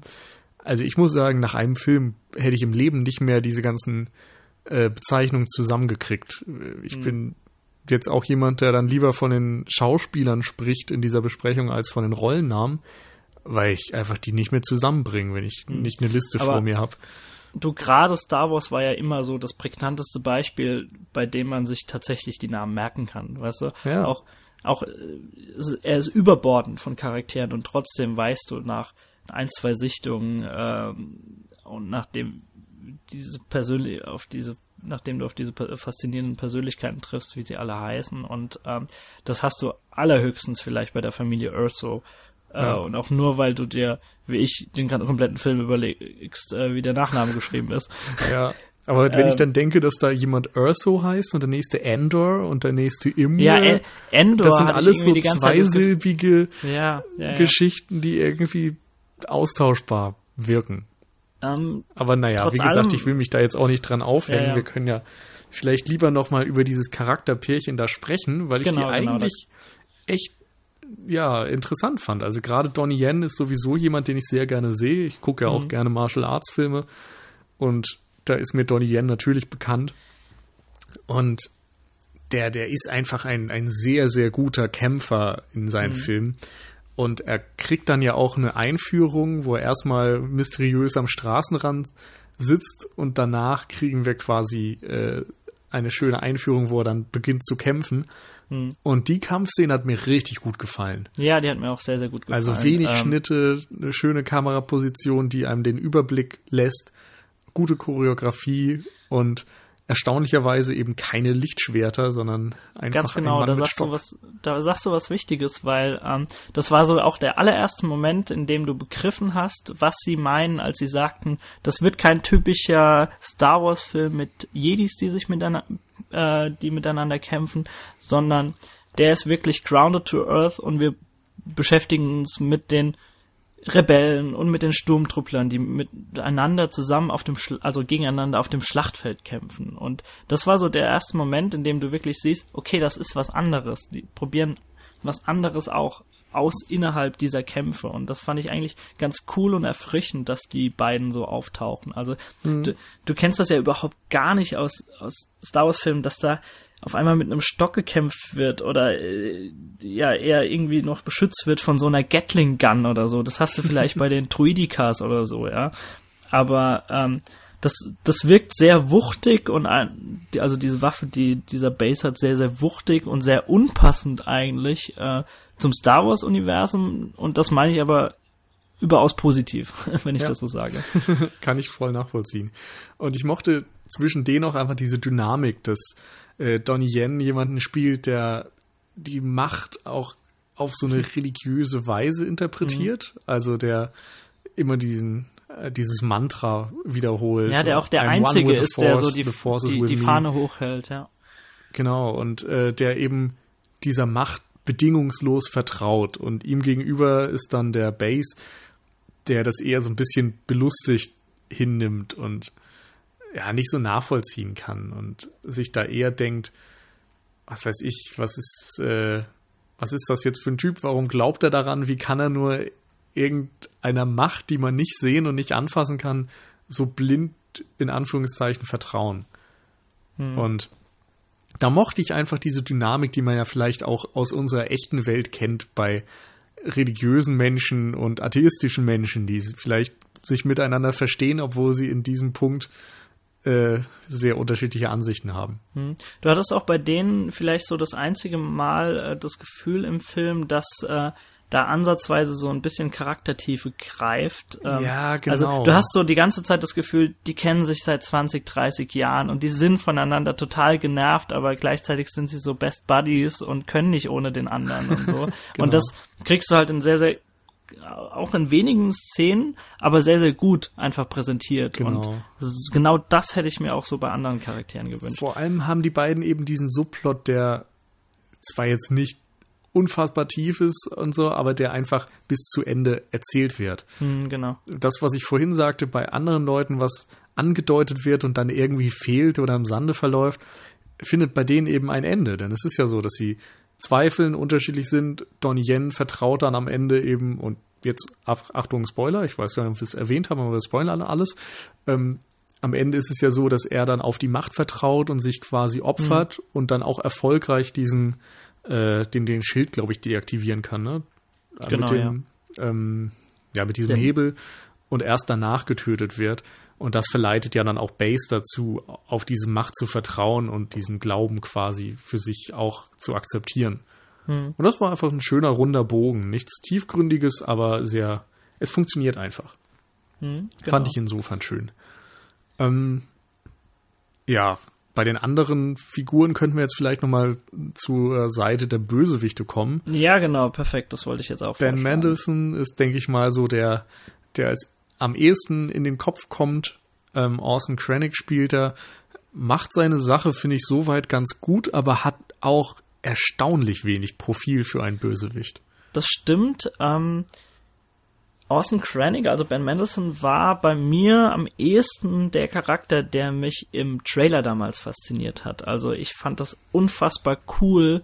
Ähm, übrigens auch bei Mats Mikkelsen. Also ich finde es nach wie vor unfassbar cool, wenn du in einem Franchise, das du seit Jahrzehnten mittlerweile kennst, Schauspieler entdeckst, die du von vornherein schon feierst, verstehst du? Mhm. Ähm, und das ist unfassbar cool, wenn die irgendwie eine Rolle dann da in diesem Universum tragen dürfen. Und ähm, Ben Mendelsohn fand ich eine ziemlich coole Socke damals auch schon in dem Trailer, äh, so als imperialer, ja, Generaloffizier, was er auch immer ist. Ähm, aber da muss ich dir recht geben. Also dem wurde auch sehr wenig Profil letztendlich gegeben. Ähm, du merkst zwar von ihm, also dass er so dieser ja, so, so ein bisschen trotziger, rechthaberischer ähm, Mensch ist, der sehr, sehr schnell äh, die Karriereleiter erklimmen möchte, dieses ganze Projekt mit dem Todesstern, äh, Todesstern auch so an sich reißt. Ähm, mhm. Und also er ist vielleicht ja auch jemand, der gar nicht aus so einem tieferen Sadismus oder so heraus handelt, mhm. sondern einfach so für sich selbst das Beste will. So ein Opportunist, der da die mhm. Karriereleiter bei den äh, Imperi beim Imperium einfach aufsteigen möchte mhm. und dann eben den Job so gut macht, wie es geht, um da möglichst schnell voranzukommen. Genau, aber du hast auch in keiner, keinster Weise so, kriegst du Beweggründe präsentiert, warum er so verbissen ist bei dem Ganzen. Genau. Und ähm, du nimmst es dann eben einfach als gegeben auch teilweise hin, dass er einfach diese Persönlichkeit einfach ist und äh, ja da so so bisschen sein, seine One-Man-Show macht und alles ja. an sich reisen möchte. Es funktioniert ja auch irgendwie, aber ja, klar, wie vorhin schon, es ist niemand, wo man in 20 Jahren sagen wird, oh mein Gott, der Bösewicht. Mhm. Weil er dafür einfach zu wenig Antrieb hat. Und dann teilweise eben auch wieder seine Konflikte so, so merkwürdig sind. Also da kommen wir dann zu dem zu dem einen CGI-Charakter, der äh, auch schon für einige Diskussionen gesorgt hat, denn es gibt eine digitale Version von Peter Cushing in diesem Film. Genau. Ähm, ich habe den Rollennamen schon wieder vergessen. Irgendein General. Ich kann den, ja, ich kann den. Also quasi der General, der in Episode 4 von Darth Vader äh, den, den, den Würgegriff erleiden muss. Genau. Und ich weiß nicht. Also ich habe ihn gesehen und dachte erstmal, okay, gar nicht so schlecht, was ihr da technisch quasi auf die Beine stellt. Mhm. Aber gleichzeitig ist diese Figur immer noch ziemlich tief im Uncanny Valley, fand ich, dass du da irgendwie sitzt und die ganze Zeit denkst, es ist einfach kein Mensch. Es ist irgendwie eine CGI-Figur. und ich konnte es nicht so ganz annehmen. Und ich ähm, fand es auch irgendwie ethisch sehr fragwürdig. Also warum nimmt man einen Schauspieler und, und pflanzt den einfach auf irgendeine Rolle drauf? Also hätte man da nicht einfach jemand anders nehmen können? Abgesehen davon, dass er eigentlich für Rogue One als Film auch völlig unnötig war. Hm. Also hätte man den nicht einfach rausschneiden können, rausschmeißen können oder wie ich auch immer. Ich weiß es nicht. Also ähm, ich sehe das vielleicht auch wieder so, so als, als Punkt, um auch so die alten Hasen wieder so ein bisschen ins Boot zu holen, hier und da was ja, den roten Faden so ein bisschen hinzuschmeißen. Ah, hier ist eine Parallele und da ist eine Parallele und so Mhm. weiter. Und dass du Dinge erkennst, die du seit Jahrzehnten kennst. Ähm, ich bin da tatsächlich jetzt nicht so mit, mit ethischen oder moralischen Maßstäben drangegangen. Ähm, ich kann dir, also, weil du vom Uncanny, Uncanny Valley sprichst, ähm, ich war mit Leuten drin, die zwar das Star Wars-Universum in der Form schon toll finden, die sich aber nicht bewusst so sehr und intensiv mit Film beschäftigen wie wir. Und ähm, ich habe dann eben nach so einer Minute habe ich links und rechts den äh, Leuten von mir gesagt, äh, übrigens, das ist der und der in Episode 4. Sie haben den Film zwar damals gesehen gehabt, ähm, sie haben aber alle nicht gemerkt, dass der animiert war. Also, Ernsthaft? ähm, ja, ja, also das ist vielleicht auch so, so ein, also ich, ich will nicht sagen, dass alle so sind, die dort in den Film reingehen, aber ich, da wir be wirklich bewusst und sehr aktiv so einen Film verfolgen, merken wir das und vielleicht stößt das uns dann eben auch ein bisschen äh, sauer auf, weil wir einfach wissen, okay, im Moment, oh, muss man das jetzt machen und so weiter, aber äh, daran merkst du, dass es zumindest so sich eigentlich ganz gut eingefügt hat, so in Mhm. die in die Szenerie und äh, ich fand den eigentlich auch, du hast ja selbst gesagt, er war schon geil animiert, ja. Also es gibt noch ein, zwei Charaktere, die dann später auch noch vorkommen, können wir dann spä später darüber nochmal ganz kurz sprechen, ähm, wo es nicht so gut gelungen ist, meiner Meinung nach, aber ich fand, er war super getroffen und ähm, ich bin da Ah. jetzt nicht so äh, streng mit umgegangen mit dieser Szene.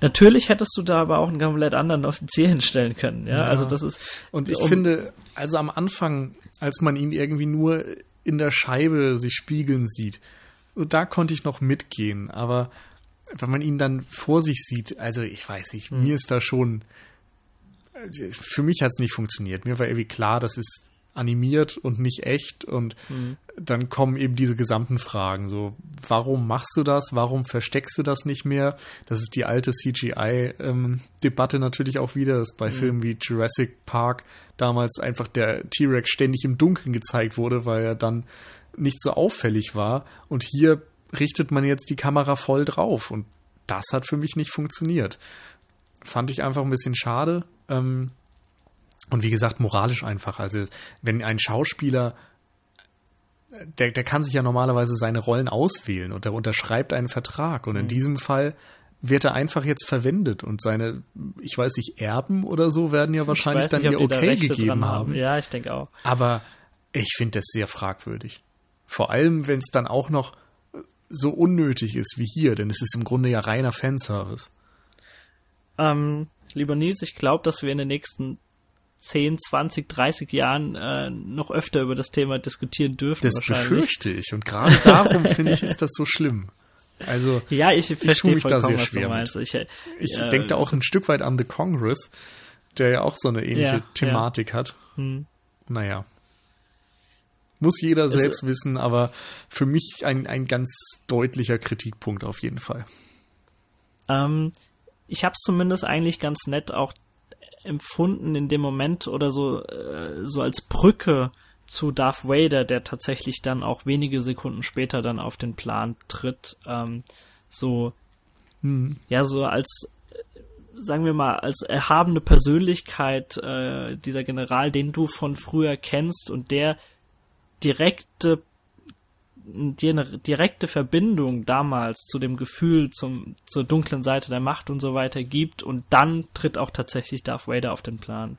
Ja, also das, äh, es war einfach nicht so, dass auf einmal jetzt so neue Generation so ganz krass auf alte Generation trifft, sondern dieser General war so als Bindeglied vielleicht auch gedacht. Ähm, das sind vielleicht Gründe, die ich mir jetzt so ein bisschen äh, beidichte, aber äh, ich kann auf jeden Fall verstehen, dass wenn das ein ganz großer Kritikpunkt zumindest unter sehr, sehr vielen großen Star Wars-Fans ist. Ähm, aber wie schon gesagt, da werden wir in den nächsten Jahren und Jahrzehnten noch öfter drüber sprechen, über Uncanny Valley und über moralisch fragwürdige Entscheidungen. Ich denke auch. Ähm, ja, wollen wir ganz kurz über Darth Vader reden, wenn wir schon bei der dunklen Seite der Ja, Macht gerne. sind? Ähm, ähm, wenn ich mich richtig erinnern kann im Film, war das auch der erste Moment, in dem ich, auch wenn ich wusste, dass der Film mich genau dahin treiben möchte, trotz allem ein bisschen Gänsehaut bekommen habe. Ähm, mhm. Und zwar, weil Darth Vader meiner Meinung nach sehr, sehr cool in Szene gesetzt wird. Weil ähm, das ist, wie wir schon gesagt haben, es spielt zwischen Episode 3 und 4. Wir wissen alle, Anakin ist mittlerweile, ja, so ein bisschen halbgar, wortwörtlich. Äh, ein bisschen angesenkt, hat nicht mehr wirklich alle Körperteile und du siehst ihn das allererste Mal in diesem Tank, in dem er, ja, regenerieren kann, äh, sich erholen kann, seine Wunden lecken kann und am Leben erhalten wird vielmehr. Ähm, und der wird dann so, so, so abgesaugt und du erkennst ihn schemenhaft und weißt natürlich sofort, wer sich dahinter verbirgt. Und ähm, dann ihn tatsächlich dann danach in seiner in seiner Montur zu sehen und äh, das ist vielleicht auch so eine der Szenen, die du in ein paar Jahren immer noch präsent hast, weil du siehst, glaube ich, äh, Ben Mendelsohn als äh, Krennic und hinter ihm riesig groß auf der Wand mhm. ähm, siehst du dann die Erscheinung von Darth Vader, den Schatten von ihm, wenn, wenn das Tor auffährt. Das ist eine sehr, sehr schöne Szene und von der ich mir persönlich mehr gewünscht habe in dieser Form im Film. Ähm, trotz allem super cool, dass, dass ja. sie, äh, dass sie ihn so präsentiert haben und nicht ja, so besonders nebenbei. Cool in dem Fall finde ich vor allem, dass dort einfach die Bilder sprechen. Also du brauchst in ja, der genau. Sequenz aber keine Dialoge, sondern es ist so klar, äh, was für eine Situation wir gerade hier äh, erleben und die Atmosphäre ist einfach bärenstark in dem Moment. Da konnte ich dann auch verzeihen, dass ansonsten jetzt äh, nicht viel passiert im Grunde, außer ein bisschen Dialog und äh, ja, ich fand auch diese, diese Anspielung äh, zum Würgegriff jetzt, äh, ja. ne, war okay, aber nichts Besonderes vielleicht, aber es hat ich, funktioniert ich cool. und es hat irgendwie, ja, es erinnert einen einfach an die alten Filme und gibt mhm. so ein mhm. bisschen Gänsehaut. Das war schon okay. Auch so, du hast auf einmal so eine coole Szene, die, die total in das Feeling von damals passt und auf einmal sitzen meiner Meinung nach auch so die Sprüche. Also ähm, er, er, setzt ja zumindest diesen Würgegriff an und sagt dann irgendwie noch, ich, ich habe leider jetzt nur die deutsche mhm. Version parat, aber äh, General passen sie auf, dass sie nicht an ihrer ähm, was sagt er? Ähm, ja, irgendwie don't choke on your arrogance oder so. Ich weiß genau, nicht dass sie an genau. ihrer äh, Arroganz ersticken oder so weiter. Also einfach ein sehr cooler One-Liner in diesem Moment. Und One-Liner ist halt auch so wunderbar Star Wars auch immer war. One-Liner waren auch immer so ein gewisser Punkt, der mitgespielt hat bei Star Wars und ähm, so die Faszination ausgemacht hat. Und ähm, wenigstens gibt es ein paar Szenen zumindest. Um nicht äh, komplett nur 100% ja. über den Ja, Film und bei Darth Vader kann man ja jetzt auch nochmal sagen, dass er am Ende einen ziemlich geilen Moment hat, als er dann kämpfen darf. Ja, ja, genau, genau. Da erste, wurde dann auch einfach deutlich, wie gut die, die Technik dann 30 Jahre später funktioniert, dass mhm. du eben Lichtschwertkämpfe inszenieren kannst, die weder so, äh, ja, langsam und, und doch irgendwie träge inszeniert sind wie damals in den 70er und 80er Jahren und gleichzeitig nicht so ein CGI-Gewitter sein müssen wie in der neuen Trilogie. Hm, genau. Ja, ähm. Aber Charaktere, insgesamt, Charaktere finde ich, äh, ist eine gewisse Schwäche. Also, ich mag die ganzen Schauspieler. Ich finde, da ist mhm. ganz viel Potenzial. Wir müssen eigentlich auch nochmal K2SO ansprechen, den neuen Druiden. Ja, genau. Der so ähm. der, der menschlichste Druide eigentlich der Star Wars-Reihe mhm. ist. Vorher gab es eindeutige Roboter und er ist jetzt so der Erste, der auch dann ständig One-Liner bringt und ja, ja, genau. ähm, eigentlich derjenige ist, der am ehesten für Auflockerung sorgt und Comic Relief. Und das hat richtig gut funktioniert, finde ich. Alan Tudyk hat ihn ja gespielt, den viele vielleicht genau. aus Tucker and Dale vs. Evil kennen oder aus Firefly. Ähm, ja, hat mir sehr viel Spaß gemacht auf jeden Fall. Er ist so ein Typ, der die Reihe auf jeden Fall bereichert hat und auch mhm. als Figur, obwohl er jetzt keine großen Facetten hatte, irgendwie sehr gut funktioniert hat und in diese Welt passte. Das hätte mich aber auch sehr traurig gemacht, wenn sie es nicht geschafft hätten, wieder einen Druiden zu erschaffen, der ja diese Fas von dem auch so eine gewisse Faszination ausgeht. Natürlich so in, mit der rosaroten Brille ist es unfassbar schwer, irgendwie ihn jetzt Ja. in, irgendwie zu vergleichen mit R2D2 oder muss sagen, C3PO. Ich habe ja damals, ähm, wie heißt es, äh, äh, das Star Wars Spiel ähm, Ähm, von BioWare. Sehr viele, Nils. das Bioware Rollenspiel. äh, For, nee, Force Unleashed war es nicht, ne? Das nee, ähm, oh Gott, ich komme nicht drauf. Äh, da gibt's jetzt auch dieses MMO mit einem ähnlichen Namen. mh, ich komme gerade auch leider nicht drauf, aber erzähl einfach mal, was du sagen ja, wolltest. liefere ich nach. Ähm, auf jeden Fall spielt man dort eben auch als äh, Figur im Star Wars-Universum und hat eine Crew, ähnlich wie bei Mass Effect zum Beispiel. Und einer davon ist ein Roboter oder ein Druide des Imperiums, der dann auch irgendwie nur so umprogrammiert wurde, dass er keine Schäden mehr anrichten kann, niemanden von dir töten kann oder so. Aber in seinem Wesen ist er noch äh, absolut Mitglied des Imperiums und haut dann immer die bösesten Sprüche und schwarzhumorigen Sachen raus. Das ist ziemlich lustig. Er beleidigt Okay. auch irgendwie ständig alle äh, äh, ja, unterschiedlichen Rassen und so weiter. Und ein Also bisschen ich- daran musste ich denken. ich fand es auch sehr, sehr schön, dass einfach wieder mit diesem, mit diesem Robotik-Hintergrund gespielt wurde, wie damals mit äh, C3PO, der ja ähm, ein Übersetzungsroboter war und auch in dem Sinne dann auch gehandelt hat und auch sehr, sehr viele One-Liner aus diesem aus dieser Bewandtnis heraus entstanden sind. Also wenn er dann gesagt hat, äh, keine Ahnung, in unterschiedlichen Sprachen heißt das das und das, aber also sehr, sehr komödiantisch das alles rübergebracht hat und äh, K2 ist ja jetzt quasi, äh, wie ist seine genaue Bezeichnung, ein Strategie, Boah, Planungsroboter, der, der die zu, zu jeder Wahrscheinlichkeit eine genaue Statistik auswerfen kann und so weiter natürlich. Und äh, das wird einfach sehr, sehr schön auch wieder hier für One-Liner genutzt und wie du sagst, so vielleicht auch der einzige Comic Relief ist in dem Film. Ähm, Hm.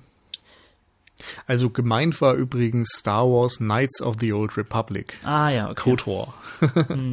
ähm, und der Druide heißt HK47. HK47, alles klar.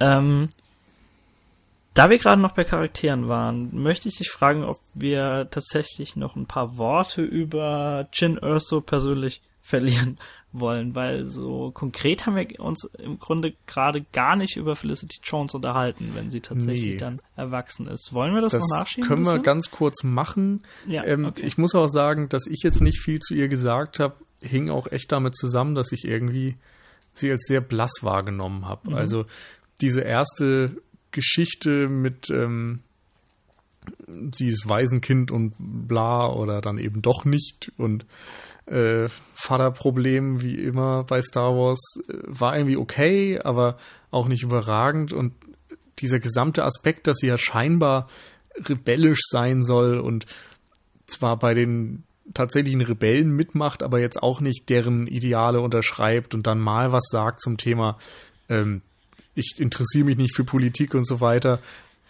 Das waren auch wieder so Momente, da war irgendwie etwas, was sie erzählen wollten, aber am Ende kam es nicht wirklich rüber. Und im Trailer hatte ich das Gefühl, war mehr drin. Also Mhm. sie wirkt dann am Ende doch einfach wie so eine Abziehfigur von Ray und das fand ich schade. Mhm. Es hat wenig Szenen, wo sie sich irgendwie aus, also wo sich auch gerade Felicity Jones auszeichnen könnte. Mhm.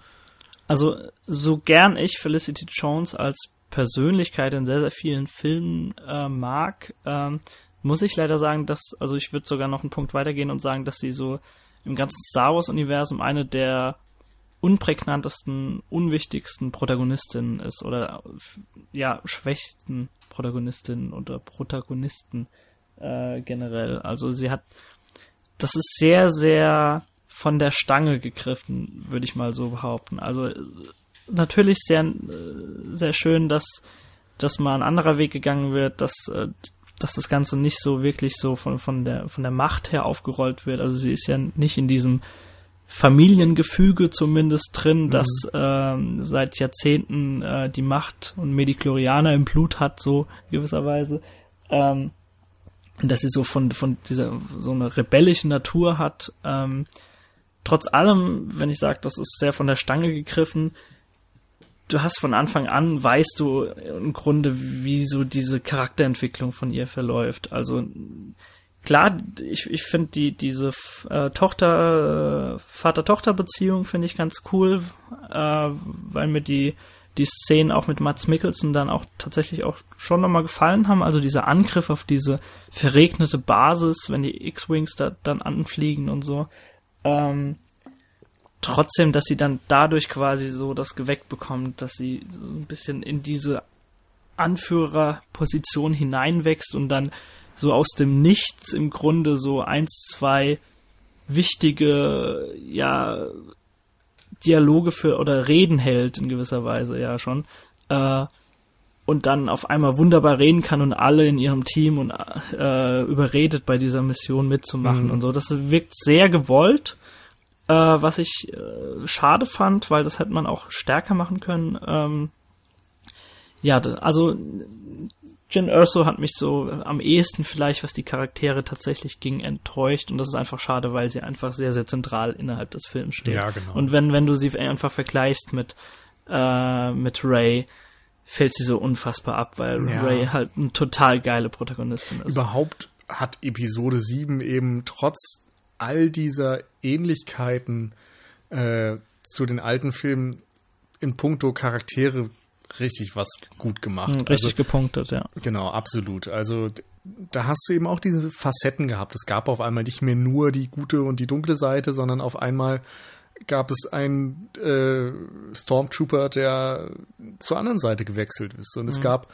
einen Sith Lord, der irgendwie ja ein Nachfahre der Jedi quasi ist und, und mit seinen eigenen Gefühlen ähm, nicht so ganz im, im Klaren ist und so weiter. Mhm. Und all diese Figuren hatten Facetten und haben mir einem dann auch Lust gemacht, also mir zumindest, dass ich gesagt habe, okay, irgendwie war vielleicht Episode 7 als Film selbst noch nicht der absolute Bringer, aber sie legen ganz viel, ganz viel Potenzial aus für die folgenden Filme. Also hm. mit diesen Figuren freue ich mich einfach auf alles, was kommt. Und bei Rogue One ist es so, wenn da am Ende dann quasi alle sterben, dann, dann war es mir ein bisschen egal, leider. Hm. Und das, das ist sehr schade, weil auch gerade wenn wir dann gleich zu dieser Endsequenz kommen, zum letzten Drittel, was ja komplett Richtung Kriegsfilm geht, hm. Da sind ein paar wirklich geile Momente drin, toll gefilmte Sequenzen.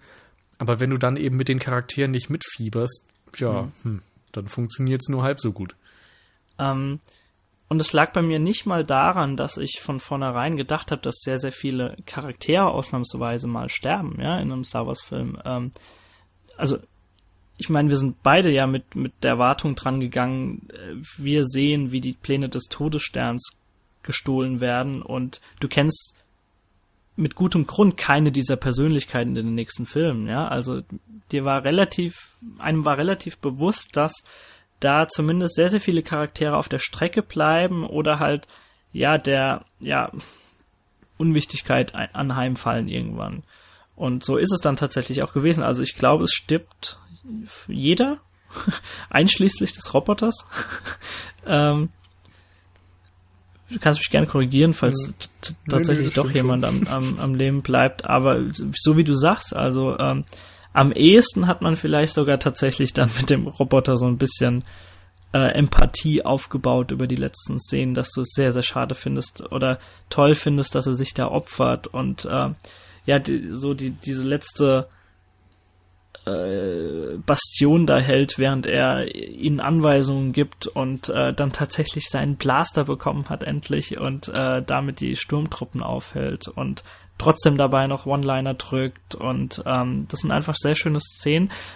Alle anderen Charaktere ist wirklich so, so, am Ende merkst du, dass sie nach allem, was kam, trotz allem so ein bisschen Beiwerk sind und ja nicht wirklich wichtig für die Story letztendlich dann, was danach kommt. Ja, genau. Ging mir auch so und äh, ja, hilft dem Film nicht gerade. Mhm. Mhm. Aber wenn wir jetzt bei diesem Ende sind, ich lasse mal den Weg dahin ein bisschen außer Acht. Ich finde, das zweite Drittel ist im Grunde für mich persönlich das Schwächste des Films, weil dort irgendwie sehr äh, ja, also das Tempo ist ein bisschen raus, man weiß nicht ganz genau, wo es hingeht. Der, der mhm. Konflikt zwischen ähm, Jin und ihrem Vater wird irgendwie sehr schnell gelöst und ist dann vorbei und aus dem Sinn. Und dann geht es ja nur noch daran, wie geht jetzt tatsächlich die finale Konfrontation aus und wie wird sie angegangen. Insofern ist dann auch klar, dass man im Grunde nur darauf wartet, dass es da jetzt weitergeht. Und dann haben wir diesen Planeten Scarif, glaube ich. Scarif, genau. Wo dann äh, Ben Mendelssohn sitzt und äh, wo die Pläne des Todessterns sind und dann fliegen die hm. Rebellen der Rebellen quasi dorthin, um genau. ähm, die Pläne zu stehlen. Und diese Kriegsszene, da ist auf der einen Seite schon gut gefilmt, ähm, hat aber eben das Manko, dass man den Charakteren irgendwie boah, nicht so viel Empathie entgegenbringt. Und ich muss auch sagen, ich habe mir noch mehr versprochen von dieser Sequenz. Echt? Okay. Und also, das liegt auch wieder ein Stück weit an den vielen Einstellungen im Trailer, hm. die dort noch drin waren und die ich Ach, Mensch, extrem genial fand. Lässt sich von jedem Hype mitreißen. Nee, nicht Hype, aber ich meine, ja, wenn, ich, wenn ich ein Bild sehe im Trailer, was mich hm, umhaut, okay. dann freue ich mich doch irgendwie drauf, das dann hm. später auch auf der großen Leinwand zu sehen. Also und da fällt mir gerade ein, bei Godzilla zum Beispiel, auch von Gareth Edwards, ging mir das auch so, dass dieser Teaser, den sie damals veröffentlicht haben, wo die mit Fallschirm irgendwie aus dem Flieger springen und dann mhm. dieses rote mit Licht, Leuch genau, genau, diese roten Leuchtraketen Einfach in die Dunkelheit springen und ja. wahnsinnig geile optisch aussehende äh, Sequenz irgendwie. Ähm, und dann war das irgendwie für mich im Film halt auch das absolute Highlight und der Rest kam dem nicht so wirklich nah. Mhm. Das ist dann schade. Und hier wiederum ist es so, dass einige Sequenzen, wie jetzt ähm, Ben Mendelssohn, der mit seinem Mantel, so weißem Mantel am Strand steht, inmitten des Gefechts und überhaupt diese ganzen Figuren alle irgendwie miteinander am Kämpfen und großes Schlacht-Tohu-Wabohu, das findet halt einfach gar nicht statt. Jin zum Beispiel ist nicht in eine Kampfhandlung dort verwickelt. Und das stimmt, ja. Auch bei Donnie Yen zum Beispiel. Ich habe ja schon gesagt, der hat diese geniale Kampfsequenz am Anfang, wo ich dann dachte, okay, wenn jetzt schon er da mal seine geile Szene kriegt und eine Minute glänzen darf, dann wird das im Finale ja vermutlich mhm. nochmal richtig ausgespielt. Nee. Durfte dann irgendwie äh, ein paar Leute per, per Schleichangriff ausschalten und das war es ja dann auch fast schon wieder. Und weiß ich nicht, da war ich dann tatsächlich schon auf eine Art enttäuscht. Ich meine, natürlich, okay, da sind super Einstellungen drin, dass es äh, gerade die Weltraumschlachten hat man, glaube ich, in einem Star Wars-Film einfach auch noch nicht besser gesehen als in Rogue mhm. One. Insofern will ich es auch gar nicht schlechter machen, als es ist, aber ich habe das Gefühl, im Schneideraum liegen noch einige Einstellungen, die das Finale deutlich aufgewertet hätten. Ah, das, das will ich gar nicht so werten oder ja, es kann sein. Also mir hat da nicht so viel gefehlt wie dir. Ich würde sogar, also da würde ich, ist am ehesten vielleicht der Punkt, bei dem ich dir nicht so in vollem Zuge recht geben würde, weil das das große Highlight für mich des Filmes war. Und mhm. ähm, da würde ich einfach nochmal ganz kurz davor sogar ansetzen, nämlich an dem Punkt, an dem so dieses Kribbeln bei mir tatsächlich ausgelöst wurde und ich in dieses wirkliche 100% Star Wars Feeling reingekommen bin und das ist wirklich ab dem Moment, ähm, lassen wir jetzt mal die Rede von Chin Erso, wie sie ja so ein paar Rebellen dann doch überredet und äh, sich freiwillig melden, da mitzufliegen. Aber ab diesem kompletten Moment in dieser ja ganz klassischen Basis äh, von der von den Rebellen, wie du wie du sie auch aus dem vierten Teil noch kennst, da wird dieses ähm, Star Wars Feeling perfekt aufgegriffen. Ja, ähm, und das ist auch der Moment, in dem sich so mit dem ganzen Look und mit dem Setting es komplett perfekt sich einfügt in Episode 4. Also das, das fängt an mit den, mit diesen Mini-Kontrolltürmen, auf denen eine Person steht, wie du es aus dem vierten Teil kennst, was damals total lächerlich auch schon war, dass da irgendwie 80 äh, Meter hoch eine Person da steht, die irgendwie irgendwas kontrolliert. Aber das, so Kleinigkeiten wurden aufgegriffen, bis hin zu, ja den den äh, Piloten, die tatsächlich auch einen Schnauzer hatten wie in den 70er Jahren, ja, und die die die Shots aus dem Cockpit äh, wie sie da drin sitzen und mit ihren ganzen Codewörtern miteinander reden und schnell zwischen den Cockpits hin und her äh, geschnitten wird, die alle miteinander kommunizieren und sich gerade bereit machen und ihre Visiere ausrichten und so weiter und die X-Wings dann losfliegen und so. Ab da hat's für mich angefangen, sich komplett 100% nach Star Wars äh, anzufühlen und so dieses ja, dieses mitreißerische Potenzial auch ein bisschen entfaltet hat mit diesem Plan, okay, die Rebellen haben sich jetzt komplett gegengewandt und geben im Grunde auf, aber so ein kleiner versprengter Kern wagt es trotzdem, so, ja. Das mhm. ist so das Gefühl wie damals und, und alle dann merken, okay, fuck, die machen Alleingang, wir müssen hinterher und dann wirklich mit Lichtgeschwindigkeit sich dahin beamen und dann auch diese riesen Föderationsschiffe mit, äh, there's a trap und äh, an alles, was du daran äh, da in diesem Moment erinnert wirst. Und ähm, diese Schlacht ist, finde ich, unfassbar geil. Also ähm, ich kann verstehen, dass du da, dass, dass du gerade, wenn wir nochmal auf die Charaktere zu sprechen kommen, dass dir der sehr, sehr viel gefehlt hat. Ein, ein, äh, einige Charaktere da vielleicht nicht in ihrem kompletten Potenzial sich entfalten konnten, auch bei dieser Schlacht.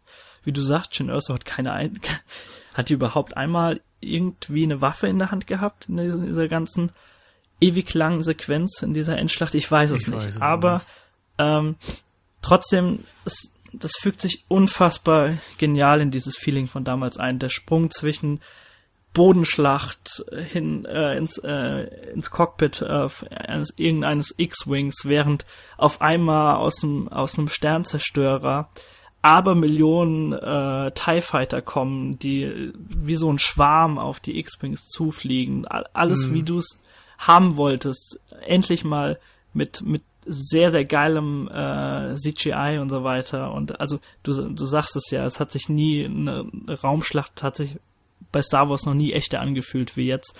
Gestützt auch nochmal durch eigentlich ein sehr, sehr gutes 3D, haben wir gar, noch gar nicht so drüber gesprochen, hat, aber, hat sich aber sehr, sehr gut eingefügt, finde ich, in dem Film. Ja, das stimmt. Und kommt vor allem auch so bei Weltraumschlachten und so weiter dann auch tatsächlich voll und ganz zum Tragen. Das stimmt. Und das fand ich übrigens auch schon bei Gravity. Also so Weltraumfilme profitieren ja, ja, genau. tatsächlich von 3D das ganz ist unfassbar.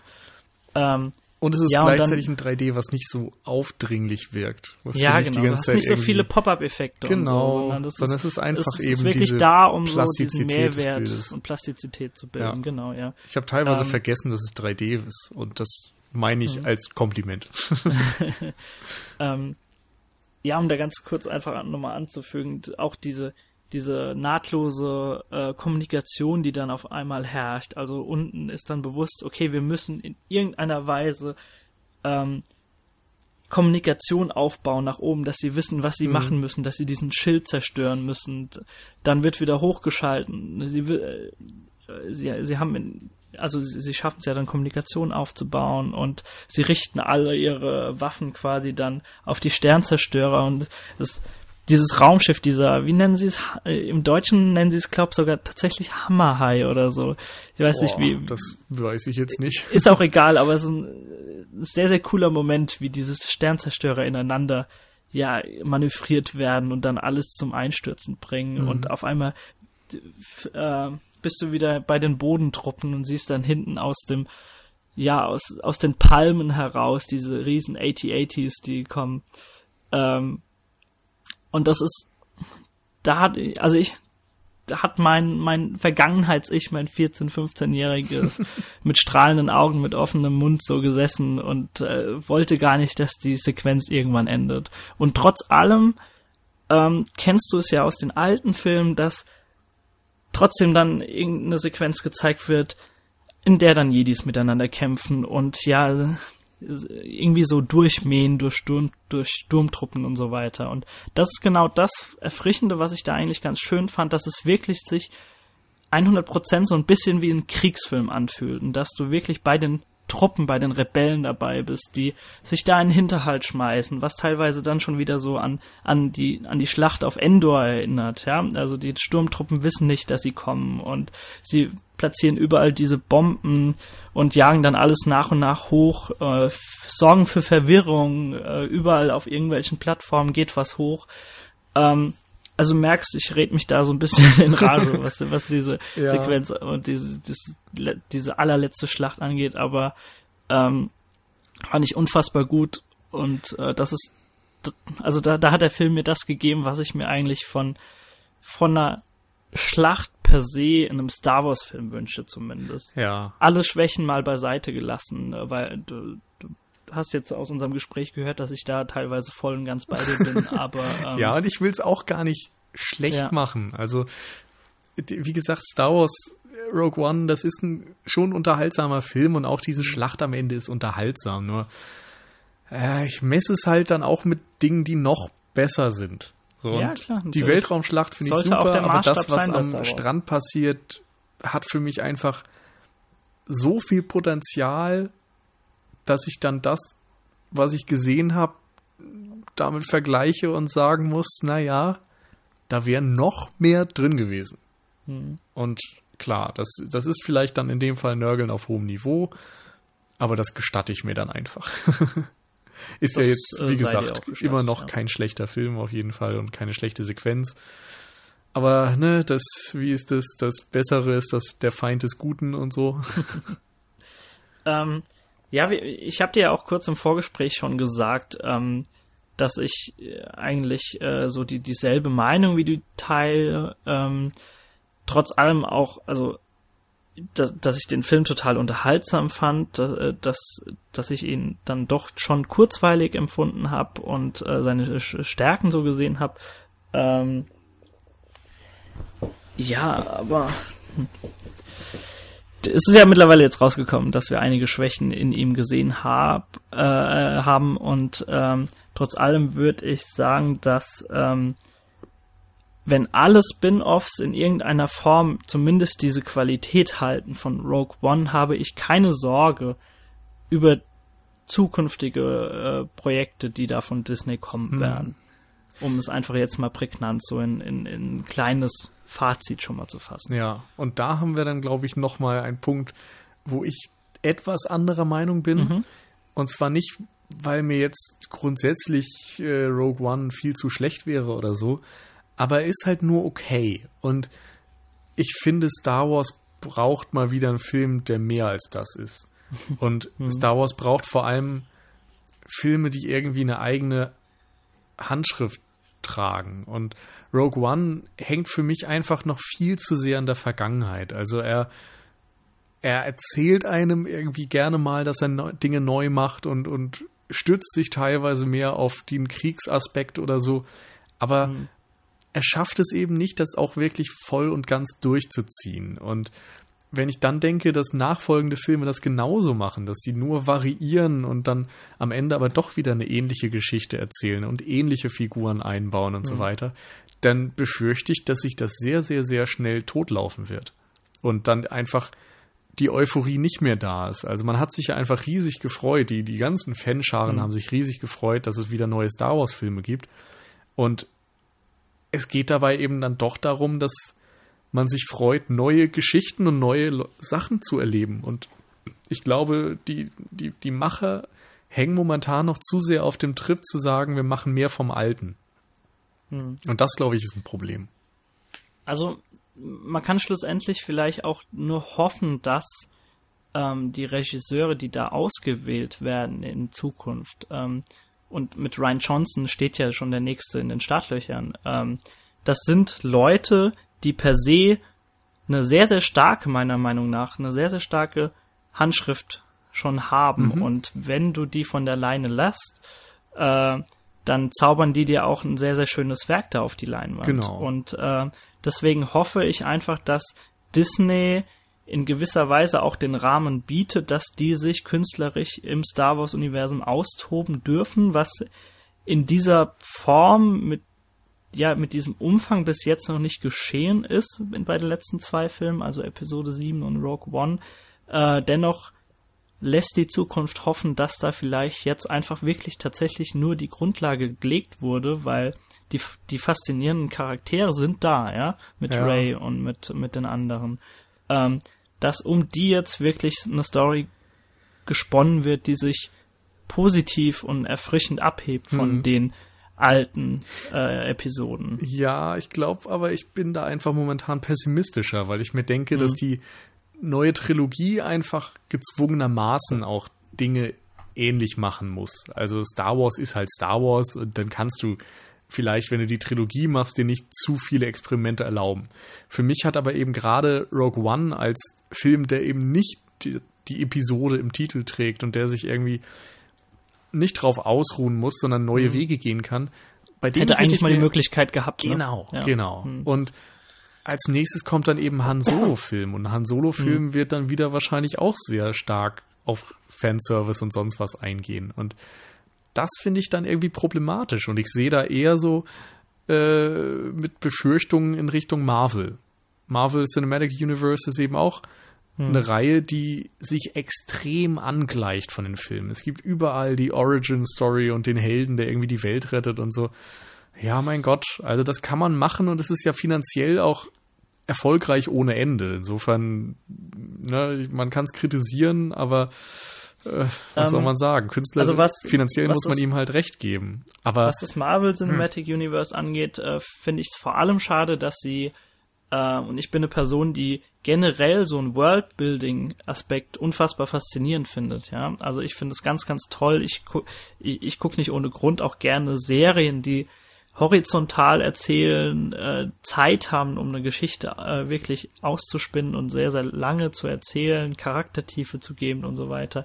Ich finde es bei Marvel aber vor allem schade, dass sie mittlerweile so übergegangen sind, dieses Worldbuilding wirklich nur noch zu dem Zweck zu betreiben, um das Rad so ein bisschen am Laufen zu halten, um neue Charaktere zu einzuführen, denen tatsächlich dann wieder Spin-offs zu widmen, wie Black Widow und Co. Ja, genau. Äh, der einzelne Film hat ja gar keine Auswirkung mehr, weil er sonst genau. das ganze Universum zu sehr verändern würde und beeinträchtigen würde. Genau. Und deswegen würde ich mir zumindest wünschen, dass Star Wars trotz allem nochmal so einen eigenen Weg gehen würde und dieses Worldbuilding wirklich respektiert. Ganz genau. Und ich habe mir eben hier gedacht, es ist Potenzial da. Es gibt hm. eben verschiedene Settings, die echt cool sind, ob das diese, diese Malediven, Palmenlandschaft am Ende ist oder am Anfang Island oder zwischendurch diese Stadt äh, irgendwo, die so ein bisschen an den nordafrikanischen Raum erinnert. Hm das ist einfach cool zu sehen und das erinnert manchmal auch, an, weiß ich nicht, an Blade Runner fast wieder, die Städte aufgebaut sind und so das hat mir einfach gefallen. Da würde ich gerne mehr von sehen. Und ich habe irgendwie in dieser Storyline ähm, die Rebellen klauen die Pläne des Todessterns auch das Potenzial gesehen für einen Heist-Film. Ich glaube, es war auch immer mal wieder die Rede mhm. davon, dass Rogue One so einen mhm. Weg gehen wollen würde. Und wie geil wäre das bitte, das tatsächlich zu sehen? Aber stattdessen siehst du dann eben trotzdem wieder eine halbgare Heldenreise. Und mhm. ah, da würde ich mir einfach den, den Mut wünschen, dass jemand sagt, wir geben tatsächlich mal einem Regisseur freie Hand und er mhm. darf jetzt einfach irgendeinen Film erzählen, nur eben, dass er im Star Wars-Universum spielt. Da hätte ich total Beim, Bock drauf. Aber ich sehe es noch nicht. Und genauso wie bei Marvel nicht, zum Beispiel, da war jetzt ja auch ein Edgar Wright zum Beispiel mal involviert in ein Projekt und ist dann, hat sich mit den Leuten ein bisschen überworfen, ist von Ant-Man wieder weggegangen eben weil er seine kreative Vision nicht durchsetzen konnte. Und ich mhm. sehe eben bei Star Wars das gleiche Problem. Und gerade wenn man diese ganzen Nachdrehs sieht, jetzt auch bei Rogue One, ich weiß ja nicht, wie viel da tatsächlich verändert wurde, aber die Befürchtung ist zumindest da, dass ein Film, der vielleicht Gareth Edwards ähm, näher gelegen hatte, abgelehnt wurde und stattdessen ein bisschen mehr in die Star Wars Disney Vorstellung gerückt wurde. Mhm. Und also ich würde mir einfach wünschen, dass da mehr Freiheiten möglich sind. Ich glaube zumindest, dass es äh, nächsten Jahre zumindest noch ein Wunschtraum bleiben wird, dass, ähm, dass die Regisseure wirklich so dran gehen können, dass sie das Star Wars-Universum als Hintergrund begreifen dürfen und sich auch Genre ungebunden darin austoben dürfen. Ja, also ja. Du, du, hast den Heist, äh, den Heist-Film äh, reingeworfen. Du, man kann da noch andere Genres reinwerfen. Natürlich kommt hier ganz sachte bei Rogue One so dieses Kriegs, diese Kriegsfilm-Thematik bisschen besser zum Tragen. Dennoch würde ich jetzt nicht sagen, dass, dass der Grundtenor sich so dermaßen von den anderen Star Wars Filmen abhebt, genau. ja. Also du, und auch bei Marvel hast du eben auch einfach dieses, dieses Rad, das sich immer weiter dreht und ähm, ja, dass das Superheldenfilm mittlerweile als Genrebildung gilt durch Marvel Cinematic Universe und ich hoffe, dass das eben nicht betrieben wird bei Star Wars, sondern also es wäre unfassbar cool, wenn sie sich genre ungebunden wirklich irgendwann mal kreativ dort verewigen können mhm. im Star Wars Universum. Aber wie gesagt, vorsichtig. Ähm, Episode 8 und 9 kommen ja, aber ich glaube, das wird ähm, ich, ich freue mich drauf. Mhm. Also ich bin Zweifel. tatsächlich also ich werde sie mir auf jeden Fall ansehen, aber ich bin vorsichtig skeptisch, weil ich hm. ein bisschen Angst einfach davor habe, dass es sich zu schnell totläuft. Und ich möchte mich eigentlich weiterhin auf Star Wars Filme freuen und nicht das Gefühl haben, ach, da kommt jetzt wieder der nächste. Weil wie gesagt, bei Marvel bin ich einfach völlig raus mittlerweile. Das interessiert mich überhaupt nicht mehr, weil ich das Gefühl habe, da passiert nichts, was ich irgendwie nicht vorhersehen könnte. Und bei Star Wars möchte ich eigentlich, dass ich überrascht werde. Und wenn mir das dann nicht die nächsten zwei, drei Filme irgendwann mal geben, dann bin ich da auch raus. Also dann kann man sich die irgendwann natürlich immer noch mal auf Netflix geben oder auf DVD kaufen oder so, aber da muss ich nicht am Erscheinungstag im Kino sein. Hm. Und ich möchte einfach nicht, dass das dazu kommt. Ähm, da wir uns jetzt so langsam auch Richtung Schluss begeben, was den Podcast angeht, äh, würde ich einfach nochmal ganz gern den Bogen schlagen, auch was den Film angeht und ganz kurz vielleicht mit dir einfach nochmal so über die letzten drei, vier Minuten reden, ähm, denn er maßt sich ja tatsächlich an, die direkte Brücke zu schlagen zu Episode 4. Ja. ähm, du hast ja schon die, die Szene benannt, äh, in der Darth Vader mal äh, sein Lichtschwert auspacken darf, dann ähm, da war ich auch, äh, da war ich überrascht, weil ich hatte im Vorhinein gehört, dass gar keine Lichtschwerter vorkommen sollen. Ähm, Wollten sie wahrscheinlich auch nicht spoilern. Ja, genau, denke ich auch. Ähm, auf jeden Fall hast du da einfach nochmal so die direkte Brücke, ähm, also nur um es namentlich nochmal zu benennen, äh, wir befinden uns dann wirklich in diesem, was ist das eigentlich, ein Konvoi im Grunde, oder? So, so ein Rettungskonvoi, Rettungsschiff, äh, ja. in dem sich Pr Prinzessin Leia befindet die eben auch nochmal vorkommt als animierte Persönlichkeit. die einmal lächeln darf. Die einmal lächeln darf, äh, ziemlich verhangen im Uncanny Valley, meiner Meinung nach. Ja, ähm, also da war ich so ein halt bisschen. Genauso ah, wie Peter Cushing. Ja, also bei mir war es da ein bisschen extremer, weil du eben vor einem Jahr hast du, hast du sie einfach noch als Persönlichkeit, als echte Persönlichkeit in mhm. Force Awakens gesehen und jetzt hast du sie so als animiertes Etwas da noch mal so reingeschmissen. Ja, ja es ist, hm. es ist so dieser, äh, George Lucas nimmt sich nochmal digitale Nachbearbeitung vor. Ja, genau. So dieser Effekt so ist das. das so, lass uns nochmal irgendein digitales Wesen in irgendwelche Szenerien setzen. Das ist einfach unnötig. Das braucht es nicht. Und es hätte in diesem Film auch ist einfach nicht gebraucht. Du hättest auch einen Anruf machen können und nur eine Mundpartie zeigen können oder so. Das wäre einfach besser gegangen. Da fand ich zum Beispiel auch das Ende bei Force Awakens besser gelöst. Zum ja. Beispiel, ja. Also genau. natürlich genau. hast du es da einfacher, ja. Ja, klar. Da, das ist da schon so. Aber, Aber es ähm, ist eben so ein Fanservice, der irgendwie also ist es wirklich so nötig, jetzt eine CGI-Version von den alten Helden ja, reinzubauen? Nee, überhaupt ist gar nicht. Ist es auch nötig, R2D2 und C3PO zu zeigen? Ich meine, das hat mich nicht gestört, dass sie mal zehn Sekunden im mhm. Bild waren, aber äh, es ist für mich einfach kein Mehrwert, wenn klar ist, dass es jetzt nur einmal für den Applaus der Fans drin ist.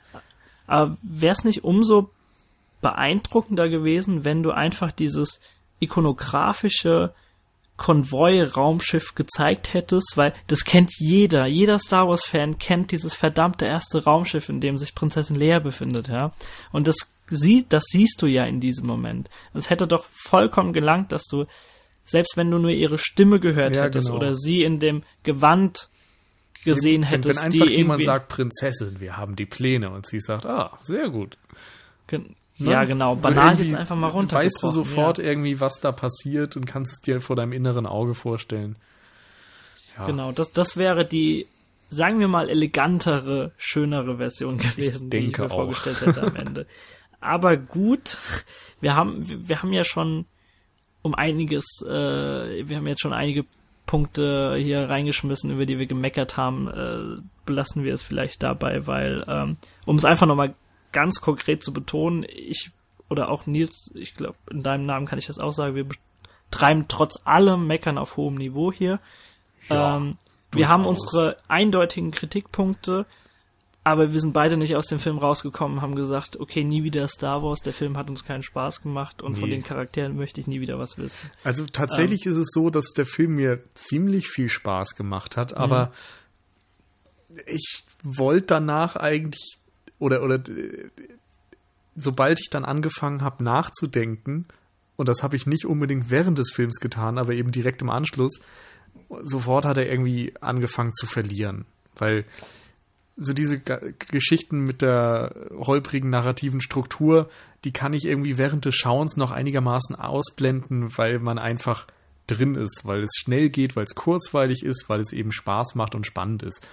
Aber es sind einfach Fehler in diesem Film, das macht ihn zu einem Film, der so als, als Popcorn-Action-Film, denke ich, als Popcorn-Abenteuer ordentlich mhm. funktioniert. Da muss man jetzt nicht groß kritisieren, aber er schafft es einfach zu keiner Zeit irgendwie was künstlerisch Besonderes zu machen oder auch dem Universum jetzt was wirklich Relevantes hinzuzufügen. Hm. Es ist ein Film, mit dem die meisten Fans glücklich werden, aber wo vermutlich alle Leute, die keine Fans sind, jetzt auch nicht sofort welche werden. Hm. Also, es ist nicht der beste Film, um die Faszination hinter Star Wars neuen Generationen zu vermitteln, vielleicht. Genau. Und es ist auch nicht der Film, der einem Hoffnung macht, dass nun alles anders wird. Hm. Aber mein Gott, er macht jetzt auch nicht so viel falsch, dass man ihn nicht angucken könnte oder dass es so eine Katastrophe wäre wie die Prequels. Genau, ja. Ansonsten, ich glaube, fast alle unserer Hörer, die jetzt den Podcast äh, gehört haben, haben sich mittlerweile schon ihre eigene Meinung gebildet. Ich denke auch. Ja. Also für mich jedenfalls ist Episode 7 dann, auch wenn da sehr, sehr, sehr viel kopiert wurde, im Endeffekt der bessere Film. Oder zumindest der, der Was ja auch schon mal eine Aussage hat. ist, ne? Ja. Tja. Belassen wir es dabei? Für mich, ja. Okay, gut, weil ich, ich habe meinen Pulver auch verschossen. Ach, die Blaster haben die Munition? Nein. wir schon. Gut. Du bist also nicht mehr im Star Wars-Universum. Dann äh, beenden wir das hiermit. Ähm, freuen uns auf jeden Fall über Feedback, wenn was von euch kommt, wenn ihr Kritik am Film oder an uns oder woran auch immer habt. Äh, danken allen, die sich melden. Wir danken allen, die vielleicht äh, iTunes-Bewertungen schreiben. Da äh, freuen wir uns besonders. Oder auch bei Patreon ein wenig spenden. Vielen Dank an Ulf P. an dieser Stelle. Äh, wir haben im nächsten Jahr dann auch ja, eine gewisse Revision vor. Das werden wir dann in, ich denke mal, zwei Wochen ungefähr ankündigen. Wir machen jetzt erstmal genau, Pause über Weihnachten Anlass. und Silvester, kommen dann zurück mit dem Jahresrückblick, wo wir noch ein bisschen 2016 auseinandernehmen wollen. Ähm, und dann geht es schon wieder munter weiter. Die Oscar-Season La La Land steht quasi schon in den Startlöchern. Kommen große Filme, Passengers, La La Land, genau. Einiges Potenzial, was da schon am ja, Anfang des Die Jahres ganzen neuen äh, Oscar-Filme, neue Scorsese und so weiter. Mhm, richtig. Ich freue mich drauf und ich denke, Platz ich für den auch. einen oder anderen Klassiker wird dann natürlich auch wieder sein. Insofern, genau, wenn ihr noch irgendwie als Zuschauerschaft Wünsche habt, was wollt ihr mehr sehen, wovon wollt ihr weniger, schreibt uns das gerne. Wir machen uns ja auch Gedanken, wie wir die Sendung vielleicht dann im neuen Jahr äh, weitermachen oder anpassen oder wie auch immer. Und freuen uns auf jeden Fall auf Rückmeldungen und äh, ja, folgt uns bei Twitter und Facebook. Und dann hören wir uns im neuen Jahr. Genau, Ein, ansonsten schöne Weihnachten, genau. schöne Feiertage, rutscht schön ins neue Jahr, bleibt uns erhalten, ansonsten brauchen wir nichts mehr sagen, würde ich sagen. Ich denke auch.